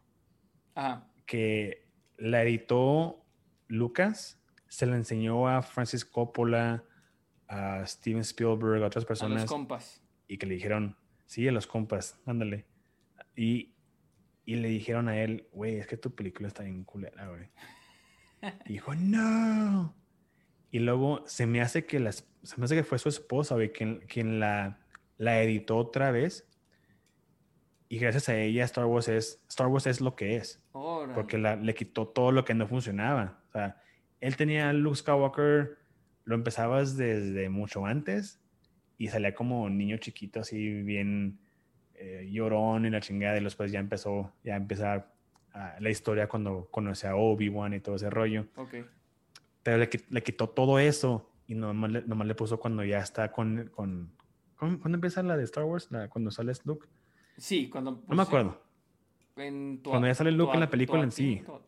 sí, no me acuerdo los Tatooine. sí, Tatooine. Sí, en cuanto ya sale en la película, ya la que salió, la que se publicó, esto es gracias a la, a la... Se me hace que es la esposa de George Lucas. En mi punto es de que tu historia cambia. Tú grabas algo, o escribes algo, grabas algo, editas algo y no es lo mismo. Por eso es parte de lo que me gusta hacer cuando salen los guiones de, los, de las películas, las, los, los, los, consigo, los pongo, los pongo en mi iPad, veo la película y veo cómo cambia. Porque también tienes que tener en mente de que el cine es un arte que también es un organismo, siempre va cambiando. Y es lo suave. ¿Cuál, ¿Cuál, es tu parte favorita del, o sea, de preproducción, producción y postproducción? ¿Cuál es tu parte favorita de esas tres? Si es este, si es una película con historia, es en las prácticas con tus actores, o sea, leer los guiones. Ah, ok. Entonces, porque ahí vas sacando la historia, te das cuenta de que, ay, güey, este vato puede hacer esto o, esto, o esto no es su intención, o esto es un nuevo, este, este, es un nuevo motivo que no, del cual no había pensado, o algo así. Y es lo que me gusta a mí. hice un, yo grabé, o más bien grabamos nosotros, un, un skit de comedia para una, como una red social en Facebook, se llama I am Mexican, algo así. Ok. Pero tiene, Salvato que, que es dueño de esta página, tiene como otras cinco, tienen como medio millón de likes cada una, tiene un chingo de, de, seguidores. Bueno, punto fue de que escribí un guion súper mamón sobre cholos. Ok. Y la verdad, tuve un chingo de diversión, güey, porque estaba bien pendejo lo que grabamos. Ajá. Pero eso era el punto, de que estuviera, estuviera completamente ridículo el, el, el, video. Y me acuerdo que dije yo, ay, güey, si se va a quedar chido. Fue cuando tuvimos este rehearsals, ¿verdad? prácticas los actores y yo. Porque, sí, porque nos sentamos y yo, ok, mucho gusto, a ver, léanlo. Y lo leyeron y quedó chido. Ok, léelo tú así con tu intención de hacer esto, tú léelo con esta intención y tal y tal y tal. Y se fue como que formando ya la historia y todo el rollo. Y está súper mamón el video, güey. Te lo mando después. Ok, Simón. Pero neta, cómo me divertí, güey, porque eran puras pendejadas lo que decían los vatos. Y así de que. Pero lo chistoso fue de que hay una parte en el, en el video Ajá. que fue pura improvisación yo no escribí nada, güey. Llegué yo nomás escribí hasta un punto y estos vatos, los actores, eran tan buenos, güey, de que nomás estaban entrados en sus papeles y siguieron diciendo desmadre, porque era como un... Era en el estacionamiento de un motel. Ok. Y luego, digamos, la, la oficina está aquí y luego tienen que caminar hasta el otro lado a su habitación a través de un... Pues digo, por medio de un... De un este, estacionamiento. Ok. Yo nomás escribí suficiente para que cruzaran la mitad y luego ahí cortar y luego grabarlos empezando, empezando acá en el, en, el, en, el, cuarto. Estos güeyes sacaron tanto material después de lo que, de lo que yo escribí y, güey, lo puse, en el, lo puse en el, en el video. Porque estaba tan chingón y tan pendejo que lo me y dije, no, güey, sí tiene, tiene que salir. ¿Y eso, y eso lo sacaron, y eso lo sacaron del, del ensayo? O sea, no, güey. O, ahí mero, no, mero, mero lo, o sea, ahí mero salió. Es más, como director, en el, en el ensayo les dije a ellos, no saquen tantos chistes ahorita. Porque si lo dices ahorita, ya no va a pegar después. Sí. O no lo vas a decir otra vez. Lo, que practicamos en el ensayo fue puro, fue el puro guion. Así de que digan, digan lo que escribimos, bla, bla, bla, bla. Pero en, ya cuando llegamos al set, les dije, si tienen ganas de decir algo, algo más, díganlo. Algo pendejo, suelten. Algo súper pendejo, díganlo. Y sí, güey, terminaron lo que yo escribí y en eso se soltaron diciendo, era, era una historia de, es como los, ¿cómo se llaman? Este, este show de cheaters, ¿te acuerdas? Que ah. encontraban así, los infieles, digamos, cuando eran como una chava contrata al el programa de televisión Cheaters para ir a investigar a su novio que porque tenía sospechas de que la estaban engañando. Oh, sí, Simón, ya sé cuál, ya sé cuál. Simón. Era esto, era una, era una parodia. Ok.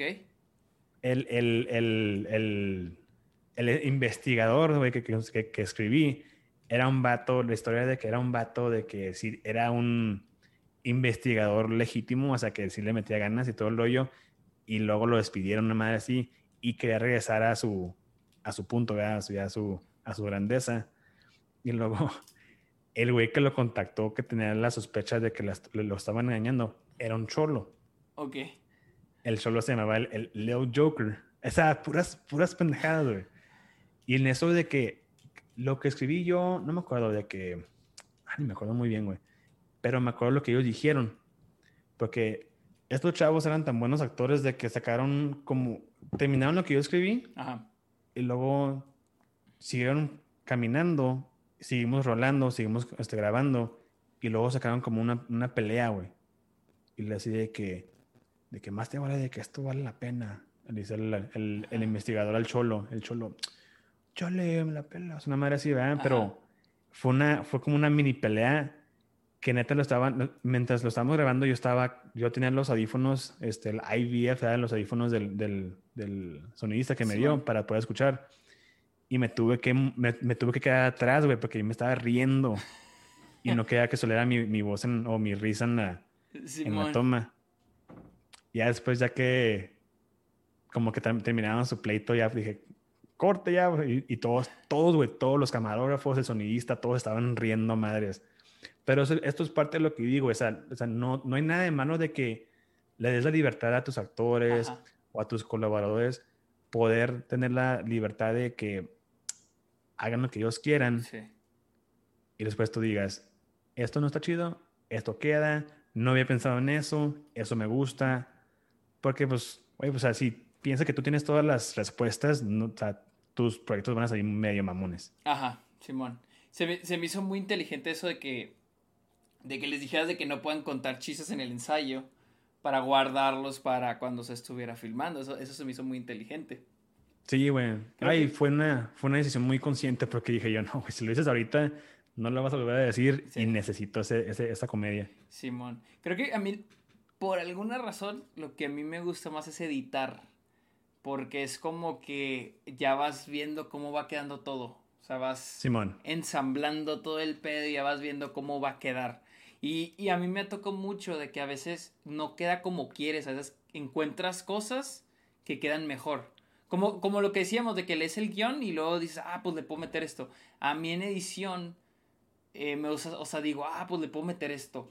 O puedo mover esto que iba a estar acá, lo muevo para acá. O en vez de que veamos al personaje hablando, lo ponemos en voiceover. Mientras lo vemos haciendo X y Y, las, sus acciones, ¿no? Entonces, este. Eh, me, me, gusta más el montaje o la edición por, por eso mismo. O sea, porque ahí es cuando ya te das cuenta de cómo va, de cómo va a quedar ya el pedo, o sea, el pedo final. Y ya de qué le vas a agregar. Y ya cuando le metes de que la música y así, pues está muy chingón. Lo que, lo que a mí me gusta, o sea, lo que a mí no me gusta de que tener música planeada para el corto. A mí me gusta hacerlo en silencio y luego ya después meterle música. Porque, bueno, esa es, esa es mi idea, de que mi corto tiene que funcionar sin música primero y luego ya le meto la música. Porque no quiero depender en algo que no tengo. Simón, no, te entiendo, güey de nuevo, el corto que yo usé hace años es que, o es el, el de Cycle, el de ciclo, como te dije hace rato. Esa, o ese, ese cortometraje, mi socio Jaime también es, compone música, ¿verdad? Y él, de hecho, hizo la música antes de grabar el, corto. Pues, y yo, como director, escuchaba la música y así de que, oye, esto es como hacer un video musical porque estamos haciendo la, vamos a grabar este rollo ya con la música hecha. Y fue una experiencia muy diferente porque después hice después un corto ya con, o sea, primero la, primero la grabación y después ya todo lo demás, la música incluida. Pero ese, ese tipo de, de, experiencias de primero grabar la música, después hacer el corto, está suave, güey. Es que tienes que experimentar, güey. O sea, no tienes, no tienes que quedarte en, ese mismo, en un mismo, como, en tu misma rutina. Ajá. Y de hecho, eso de que se escribe, se escribe primero la música, después ya la grabación, es como tipo Interstellar con este Nolan y con Hans Zimmer. Ajá. Ellos hicieron la música primero y lo graban la película. Órale, ok, ok. Sí, güey. Este, con, razón tiene sentido. o sea, porque sí, que queda muy bien. O sea, es que de hecho he querido experimentar eso, de que, porque ahorita ya le estoy aprendiendo más a la música, o sea, como dices tú, tienes tiempo libre, pues lo usas para aprender y ahorita ya le estoy moviendo más a lo de componer música. Y ahorita lo que yo me quiero poner el reto de componer música y luego hacer algo en base a esa música. No un video musical, pero más bien un cortometraje que se base en esa música que estoy haciendo. Pues, ¿Cuál música es? ¿Cómo? ¿Cuál música es? ¿Cómo que cuál música es? O sea, ¿tienes, ya, la escribiste o tienes una canción en mente cuando escribes o a qué te refieres, güey? Sí, o sea, eh, o sea, se cuenta que em, o sea, yo me pongo a componerla. Ah, ok. O sea, yo, yo me pongo a componerla entonces, ya de lo que me salga, o sea, no lo hago pensando en, ah, para este seno, para esto, no, o sea, yo lo hago como una canción, desde, o sea, desde cero. Canción única no es para película o para un corto. Y digo, ok, ya de ahí quiero hacer un corto basado en, como si mi canción fuera mi guion. Simón. Y ya de ahí hacer algo. Pero no un video musical. O sea, más bien crear una historia a partir de eso. Creo que, de hecho, me gustan más los videos musicales cuando funcionan como cortometrajes o sea, los disfruto más, que tiene una historia. Creo que, suelen ser los, los videos musicales que más, me, que más me gustan, la neta. ¿Cómo cuál? Por ejemplo, me gusta el de. este, el de Power Trip de J. Cole. ¿Sí sabes quién es J. Cole? No sé cuál es J. Cole, pero Power Trip, tengo que verlo, Power Trip. Y luego el de el, video musical también de She Knows, de, este güey de J. Cole. También hay una hay una, hay una narrativa. Me recomendaron uno que vi hace poquito que se llama Sugar Water, güey. Y ese está bien chingón. O sea, está. O sea, cabrón. O sea, está muy bueno. Está muy bueno ese pinche. O sea, yo me quedé que no mames, está. O sea, está así de que un chingo de detallitos que vas encontrando. O sea, está buenísimo ese. Y pues la neta, el, que me gustó mucho, el último que me, o sea, que dije, no mames, es el de This is America, de Childish Gambino. Ah, eh, te iba a mencionar ese güey. Ese está muy vergas, güey. Simón. El, de hecho, los videos de, de, Gambino, los que dije yo, ay, güey, estos güeyes están dejando caer, son los del álbum de Because the Internet. No sé si los has visto. No. Con, con este, ¿cómo se llaman las, las rolas? Este... 3005, um, Sweatpants. ¿E-, ¿Es, viejito ese álbum? Como de 2014, sí, ya lleva rato. No es el azul, ¿no? No, no, es como uno rosa. O sea, él está sale de Charles Gambino así nomás viendo la cámara y tiene como un fondo rosa anaranjado. Que tiene como camisa hawaiana puesta. Órale, no, no, no, lo he, no, lo he, no lo he escuchado ese álbum. Güey, es de los mejores álbumes del rap, esa pelada. Pero luego este vato, el, el, el Charles Gambino, el güey hizo la, la, narrativa en los videos musicales de que él es un extraterrestre. Ok. Y luego, no, no, pues no sabes, ¿verdad? Es que él, de hecho, también escribió un guion que tienes que ir leyendo mientras escuchas, la, escuchas las rolas. Ajá, ok, ok. De hecho, hay un podcast que se llama Dissect de Spotify que hablan de, de, los, de las rolas, de, cada rola del, del álbum. Y, güey, es una chingón lo que hizo este güey, el, el Charles Gambino. Ah, pero lo que iba yo es de que uno de los videos musicales que hizo que me gusta más. Ay, ¿cómo se llama la rola, güey? Déjame la buscar. Se llama. Algo Boulevard. Um, A ver, aquí de hecho tengo el álbum, aquí lo saqué. Es este. No es Telegraph Avenue. Ándale, Telegraph Avenue, sí, güey. Esa rola primeramente está chingona. Y este, este güey en el video musical, tiene, pues, no te lo quiero contar, no, pues verlo, güey, no te, no te, no te lo voy a arruinar mucho. Pero es, es, como te digo, él tiene el concepto de que él es, él es un alien. Y toda, todo el video es como de que él se consigue a una, a una novia humana. Pero la manera en que se graba, la manera en lo que, en lo que lo editan y lo colorean. O sea, se ve como que es una historia nomás de, de amor. Okay. Es más, sale, sale muy pocas tomas de él rapeando, de él cantando. Es básicamente pura historia. Pero al final, güey, te hace quedar así de que. What the fuck? Está bien chingón. A ver, estoy viendo si lo dirigió este. Mm, Hiro Murai, Simón. ¿Sí lo dirigió él? Sí, güey, ese güey dirige todo este cabrón. Sí, es que ese güey sí está cabrón. ¿Has visto Atlanta? Sí, güey. Nomás que no he terminado, no lo he terminado. Vi la primera temporada y, Ah, güey. está, bien, está bien chingo. A mí me encanta Simón. Atlanta. Sí, no, también, y ese güey dirige bien chingón. También Childish Gambino escribe muy bien. O sea, antes dirigía entre los dos, pero pues también, este, le saben bien cabrón ese pedo. Sí, claro, güey. Pero, ¿qué? Era, eh, hicieron Atlanta, dirigieron. Se me hace que Hiro Murai también dirigió otro pedo, güey, con este güey. Aparte de This is America, pero no me acuerdo. Eh, ¿No fue el de, el de Guava Island? Simón, ahí está. E- ese no lo vi. Guava Island. Está suave, güey. Es un corto así chiquito con. Bueno, chiquito, güey, pero sale Charles Gambino y, y Rihanna. Sí, sí, sí, sí, que está en, en Prime, creo. Ujú. El el güey usa su, el, el álbum este de ah, Because the Internet. Ah, no, no. El, el nuevo. El de. No, no, ni siquiera es el álbum. Son las rolas que sacó el güey. Las de Feel Like Summer, ese. Simón y luego Summertime. Summertime. No me acuerdo qué más era. Summertime Sadness es de. De Lana del Rey, güey. De Lana del Rey, Simón, esa Sí, no es. no. No, Feel- Feels Like Summer, pero no sé cuál es la otra, porque sí fueron como dos y le dices America. Simón.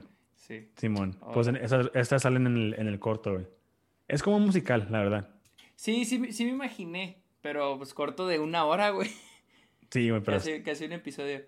Oye, este, bueno, no sé si quieras agregar algo más, güey. Ya para acabar la transmisión, que llevamos más de dos horas. Sí. Ay, güey, neta. Ah, cabrón, están las nueve, sí, cierto, güey. Sí, güey, Pues, este, no, pues, gracias por invitarme, güey. Un gustazo estar aquí con ustedes. Este, si me quieren seguir en redes sociales, me- en mi, mi, mi arroba en Instagram es eh, JJ Núñez, JJ Núñez, porque no dejan con la ñ. Este, mi compañía se llama The Bosco Films. Estamos en Instagram, estamos en Facebook para que nos sigan, para que vean las, las producciones. Este, y sí, ya, pues, este, si tienen alguna pregunta sobre producción, adelante, pueden mandarme mensaje a mi Instagram y les puedo ayudar con lo que sea. A ver si, o- a ver, este, alguien que tenga preguntas, este. Sí, sí, antes de irme, sí, antes de irnos. que se vaya Yeye, este, a ver si alguien tiene preguntas, aquí me espero, aquí nos esperamos. Eh, güey, pues después te traigo, después por aquí seguimos, aquí le podemos seguir, güey. Sí, güey, la verdad que sí. Eh, a ver, bueno, aquí se, aquí se tarda un poquito. Eh, pues, o sea, mis Patreons dejaron preguntas, güey, pero creo que muchas, o sea, ya, o sea, lo, lo fuiste respondiendo. Ah, ok, Ah, va. o sea, much- lo fuiste respondiendo, este... A ver, aquí tengo una. Eh, Dime, güey. ¿Cómo es? O sea, ¿te ha tocado que te, que te, o sea, sí, parafraseando la pregunta, que te condicionen los proyectos? O sea, que te tiene que ser así y así, o sea, ¿qué, qué tan difícil es eso? Es que la verdad, cuando ya tienes un ritmo, cuando ya tienes tanto tiempo haciendo este rollo y te llega un, un proyecto, digamos, un video musical, ya tienes tu, tu workflow, ya tienes tu manera de hacer todo el rollo, Ajá. pero no quiere decir que tus videos siempre van a ser iguales. Tienes que tener eso en mente. La preproducción siempre va a ser igual, pero la, la ejecución de los videos siempre es diferente. Depende de la rola, depende de la imagen del artista. Siempre es eso. Y por ejemplo, cuando se trata de comerciales, que un banco, por ejemplo, una, una firma de abogados que te dicen, no, pues, por ejemplo, la otra vez que trabajé en una, en una, trabajé en un comercial, estiré paro en un comercial, dicen, no, que no puede ser color rojo porque es el color de la competencia, no puede haber, no puede haber nadie usando el color rojo, porque ese es el Sí, color man. de la competencia. Wells Fargo. Entonces, este, o sea, no- ¿te ha tocado sí condiciones que les pongan y que, o sea, No, batalles o cosas así? Mm, no, por lo regular nos dan como que la libertad creativa que queremos. Mm, pero también porque nos, nos, nos postulamos como, como expertos, o sea, también no, no así de que, ay, es un morrito y a ver qué puede hacer. O sea, le decimos qué se puede hacer. O sea, hablamos con los clientes bastante, güey, antes de grabar. O sea, Simón. ¿qué quieren? ¿Qué, qué es lo que no quieren? Porque a veces la, la gente se le olvida lo que- decirnos lo que no quieren y eso es un problema. O sea, que desde, desde el principio ya estoy acostumbrado a decirle, ok, ¿qué quieren hacer? Tal y tal y tal y tal. Ok, qué ch- chido. ¿Qué es lo que no quieren? ¿Cuáles son los, los nonos, como se, como se les dice acá en Estados Unidos, verdad? Ajá. O sea, ¿qué es lo que no se puede grabar? ¿Qué no se puede ver? porque es de que, si nos ha pasado a veces, güey, de que sale un logo o algo así, ah, ese logo no puede estar ahí. No, pues tienen que sacar más lana para poder quitarlo en postproducción. pero por lo regular siempre es muy, tenemos mucha libertad creativa, como con lo de Lorenzo Méndez, el, el, ex, miembro de la banda Limón. Este, sí nos dieron casi toda la libertad completa de hacer lo que queríamos, güey. Nomás tenemos que decirle, vamos a hacer esto, ¿qué les parece? Simón, arre. Sí, avisarles. Sí, güey, es más avisarles y que digan Simón, que digan sí o no y de ahí irte. si no quieren algo, decirles, ok, ¿qué tal esto? ¿Qué tal aquello? Siempre tienes que estar pensando en, en soluciones. Siempre, siempre, siempre, siempre. Pero sí, güey. ¿Algo más? Creo que nadie, preguntó nada, nomás que eh, Lisette Pam puso muchas gracias por todo. No es una pregunta, pero un gusto escucharte. Sí, güey, pues. no, gracias, Lisette. Aquí casi más de dos horas, güey, pues al rato para hablarle ahora más, ahora sí más de peli, o sea, más de películas, güey, o sea, claro, claro. rato. Pero bueno, amigos, muchas gracias. A ver, deja nomás aquí preparar otro. Muchas gracias a todos por escuchar más de dos horas de esta conversación. Este, en el futuro vamos a traer, voy a traer más invitados para esta OK, para los que les interese. Aquí estar y mañana voy a subir este episodio de que en audio ya de que versión podcast. Así que muchas gracias por escucharnos y Ahí nos vemos hasta la próxima.